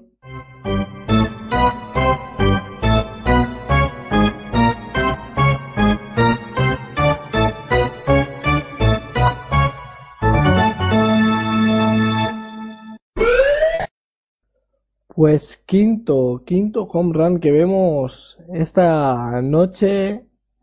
Y fíjate, al final vamos a tener un poquito más de emoción, ¿eh? ¿Qué, clase de batazo, ¿ah? Un swing compacto, recio, dejó esa pelota por el medio y vemos cómo ese aficionado en Wrigley Field hace la tradición. Toda pelota que cae de cuadrangular bateada por el equipo contrario la devuelven al campo.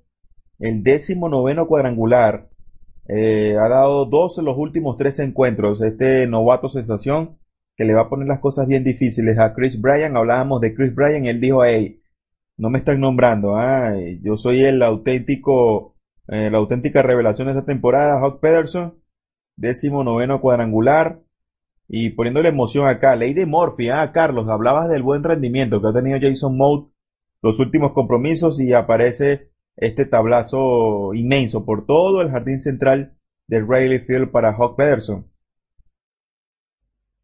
Y ahora vamos a ver, porque los dos próximos eh, bateadores que va a tener que enfrentar, en este caso Jason Mote, va a ser nada más y nada menos que Justin Turner y Adrian González. Ahí vemos hablando de Jock Pederson, que la verdad es que eh, ha hecho lo que debía hacer, eh, lo que debía hacer más que nada. Y fíjate si si se llega al, menos a, pegar un sencillo o, una base por bolas, en este caso cuando ya es el Puy que estaríamos hablando, pues de un juego muchísimo más cerrado. Jason Mout eh, a la izquierda con ese esa cuenta de 2 y 2 y ahora eh, vamos a ver cómo se le va la oportunidad de ese doble que aparecía con el out en el jardín derecho de Chris de Norfia. Y el partido solamente está a un out con ese eh, eliminado número 26. Y va el titán Aidan González, que queramos o no, es el, ideal para este tipo de, de, situaciones. 12 cuadrangulares y 45 carreras impulsadas para el mexicano. Así es, Carlos. Y, ojo, a punto, a punto ha estado de terminarse ya directamente el partido, pero no, bola, bola foul y 0 y 1 en su cuenta. Así es, Carlos, un, un momento importante del juego. Jason Moe tratando de ponerse encima de los batidores, atacando la zona, lo que tiene que hacer cualquier relevista a esta altura, a estas alturas del compromiso, ya dominándolo con un margen importante y y nada, cuatro carreras por dos dominan los cachorros de Chicago. 11 picheos, nada más ha realizado Mout para poner en jaque la ofensiva y el partido de los Dodgers cuando acá responde González. Ya lo decías, Carlos, responde González ideal en este tipo de, de situaciones y buscando el plato le devuelve esa recta de 92 millas por todo el centro, dándole una oportunidad, otra bocanada de oxígeno a los Dodgers que se niegan a morir. Va Howie Kendrick al, al plato cuando creo que era Justin Grimm el que se estaba preparando en el bullpen y evidentemente Joe Maddon pues correcto eh, Justin Grimm. lo, lo, comentaba al principio eh, que era de, los relevistas que más me gustaba de, los Caps y ahora pues va a tener que salir a arreglar un poquito lo que se le ha complicado demasiado a Jason, a Jason Moult y ahora eh, Howie Kendrick, que lleva 6 cuadrangulares, 28 impulsadas, con 2.82 de efectividad en, en el plato. Pero va a seguir eh, Jason Mout. Eh, solamente ha sido una, una, pequeña charla. Me parece que Jason Grimm se sigue se sigue preparando para entrar al, al ruedo, nunca mejor dicho, en, en cualquier momento. Dos outs un jugador en primera base, recordemos. Dime. hoy ha sido un partido raro en decisiones también del- del- Sí, de sí, los sí, managers, porque eh, Héctor Rondón es tu cerrador, no ha tenido problemas en esta posición y te la juegas con Mout, que tan solo tiene un solo salvado en el, la temporada y, y- y mira por lo, por lo que estás pasando. Tanto los Dodgers con esos movimientos raros que, que hablábamos en el inning anterior en la ofensiva y estos movimientos en el bullpen que eh, hoy un día cierra Mout, mañana vuelve a cerrar Green, mañana, pasado mañana le dan la oportunidad a Rondón. Yo creo que cada equipo ya a estas alturas del compromiso deben tener un esquema ya definido. O sea, pon, pon a Mout o pon a, Rondón como cerrador, deja Mout como setup y Justin Green lo colocas como, digamos, un preparador o algo así, pero hay un Pues descontrol en el bullpen y este tipo de cosas Pues le pueden pasar resultados. pues finalmente por la vía 43 se acaba el partido y, consigue la victoria. eh, en este caso Travis Wood, Clayton Kershaw la derrota, salva el partido Jason Mout. Y sí, lo que tú comentabas, partido totalmente extraño. Yo creo que eso sería un buen resumen del partido, un partido muy extraño que empezamos comentando las decisiones con poner a Anthony Rizzo de segundo bate, después eh, los problemas que ha tenido eh, Caps al cerrar el partido, acompañados también de, de esos de esas sustituciones en la octava entrada y en la séptima por parte de los Dodgers y que al final los Caps se llevan eh, un partido muy sufrido, muy trabajado y en el cual eh, consiguen la primera victoria de una serie complicada. Así es, es un buen, buen indicio para los Cachorros de Chicago. Consiguen su victoria 38 de la temporada. Creo que han tenido el mejor arranque en mucho tiempo el conjunto de la Ciudad de los Vientos. Vencen a un Clayton Kershaw que vuelve a padecer de ese, esos dos males que lo han perseguido durante toda la temporada. La falta de apoyo ofensivo y también eh, la eh, situación de la eh, del permitir cuadrangulares, porque ya son 11 los honrones que ha permitido en esta temporada y no hemos llegado ni siquiera a la mitad de la misma. Ambos equipos batearon apenas cinco imparables. Hablabas de ese detalle de, de que mm, los cachorros creo que no se envasaron en, más de una ocasión y apenas bateando cinco imparables, con sumando los tres cuadrangulares de Saussure y los dos de Chris Bryant, les bastó para dominar a los Dodgers de Los Ángeles. La quinta derrota de Clayton Kershaw y a este ritmo creo que Kershaw no va a tener los números ni, ni cerca de los de las dos últimas temporadas. Le está costando al zurdo de Dallas, Texas, ser eh, regular, ser, ser consistente. Ya veremos eh, cómo le va en su próxima salida. Lo que sí es cierto es que han ganado los cachorros. Es el triunfo número 19 en el Riley Field, el número 38 de la temporada. Siguen en un buen momento los dirigidos por Joe Maddon para repasar rapidito lo que ha sido el resto de la jornada. Ganaron los uh, Azulejos de Toronto 8 carreras por 5 a los Reyes de Tampa. Victoria para Hutchinson. eh, la derrota para Andrisi y el salvado para Osuna. En ese partido dieron cuadrangulares José Reyes, José Bautista y Dioner Navarro por los uh, Azulejos. Ganaron también por el mismo score los Tigres de Detroit, 8 carreras por 5 a los eh, Indios de Cleveland. Allí dio cuadrangular el décimo de la temporada Giovanni Céspedes, ya ganó Hardy, perdió Bauer por el conjunto indígena. Ganaron los Phillies 11 carreras por 8 a los Yankees de Nueva York. La victoria 25, apenas 25 victorias la, la del equipo cuáquero a esta altura del campeonato. Eh, Franco de 5-4 con dos cuadrangulares y cinco carreras impulsadas guió la victoria de los Phillies. Están ganando los Twins de Minnesota 13 carreras por 2, cuadrangular de Brian Dozier, el decimocuarto de la temporada para el infield del conjunto de Minneapolis. Ahí también dieron cuadrangulares Kenny Vargas, Eduardo Núñez y Joe Mauer. Ganan los Astros una carrera por cero a la altura del tercer episodio a los Angelinos de Anaheim. Allí dio cuadrangular Domingo Santana para darle la victoria parcial al conjunto de Texas y a esta hora pierden los marineros de Seattle tres carreras por una. Está siendo bateado con facilidad el derecho Félix Hernández que en sus últimas tres salidas ha visto pasar algunos problemas, sobre todo que las ofensivas contrarias lo han podido batear con absoluta libertad. Bueno, Carlos, por mi parte ha sido un honor, un placer haber compartido esta noche contigo esta victoria de los Cachorros de Chicago, cuatro carreras por dos, y por mi parte estoy eh, a la orden para seguir en Pasión Deportiva Radio en estas jornadas de el béisbol de grandes ligas. El placer ha sido mío y de todo nuestro equipo, Wilfredo, por eh, tenerte y de nuevo un clinic sobre qué es el béisbol y sobre lo que significa no solo en las grandes ligas, sino también en todo el mundo. Y esto ha sido todo por hoy, por esta noche, las 5 de la mañana, aquí en España. Hora ya, ya de dormir. Nos vamos con esta victoria de los Caps por cuatro carreras a dos de los Dodgers. Eh, muy buenas noches y nos vemos en el siguiente partido. Hasta luego.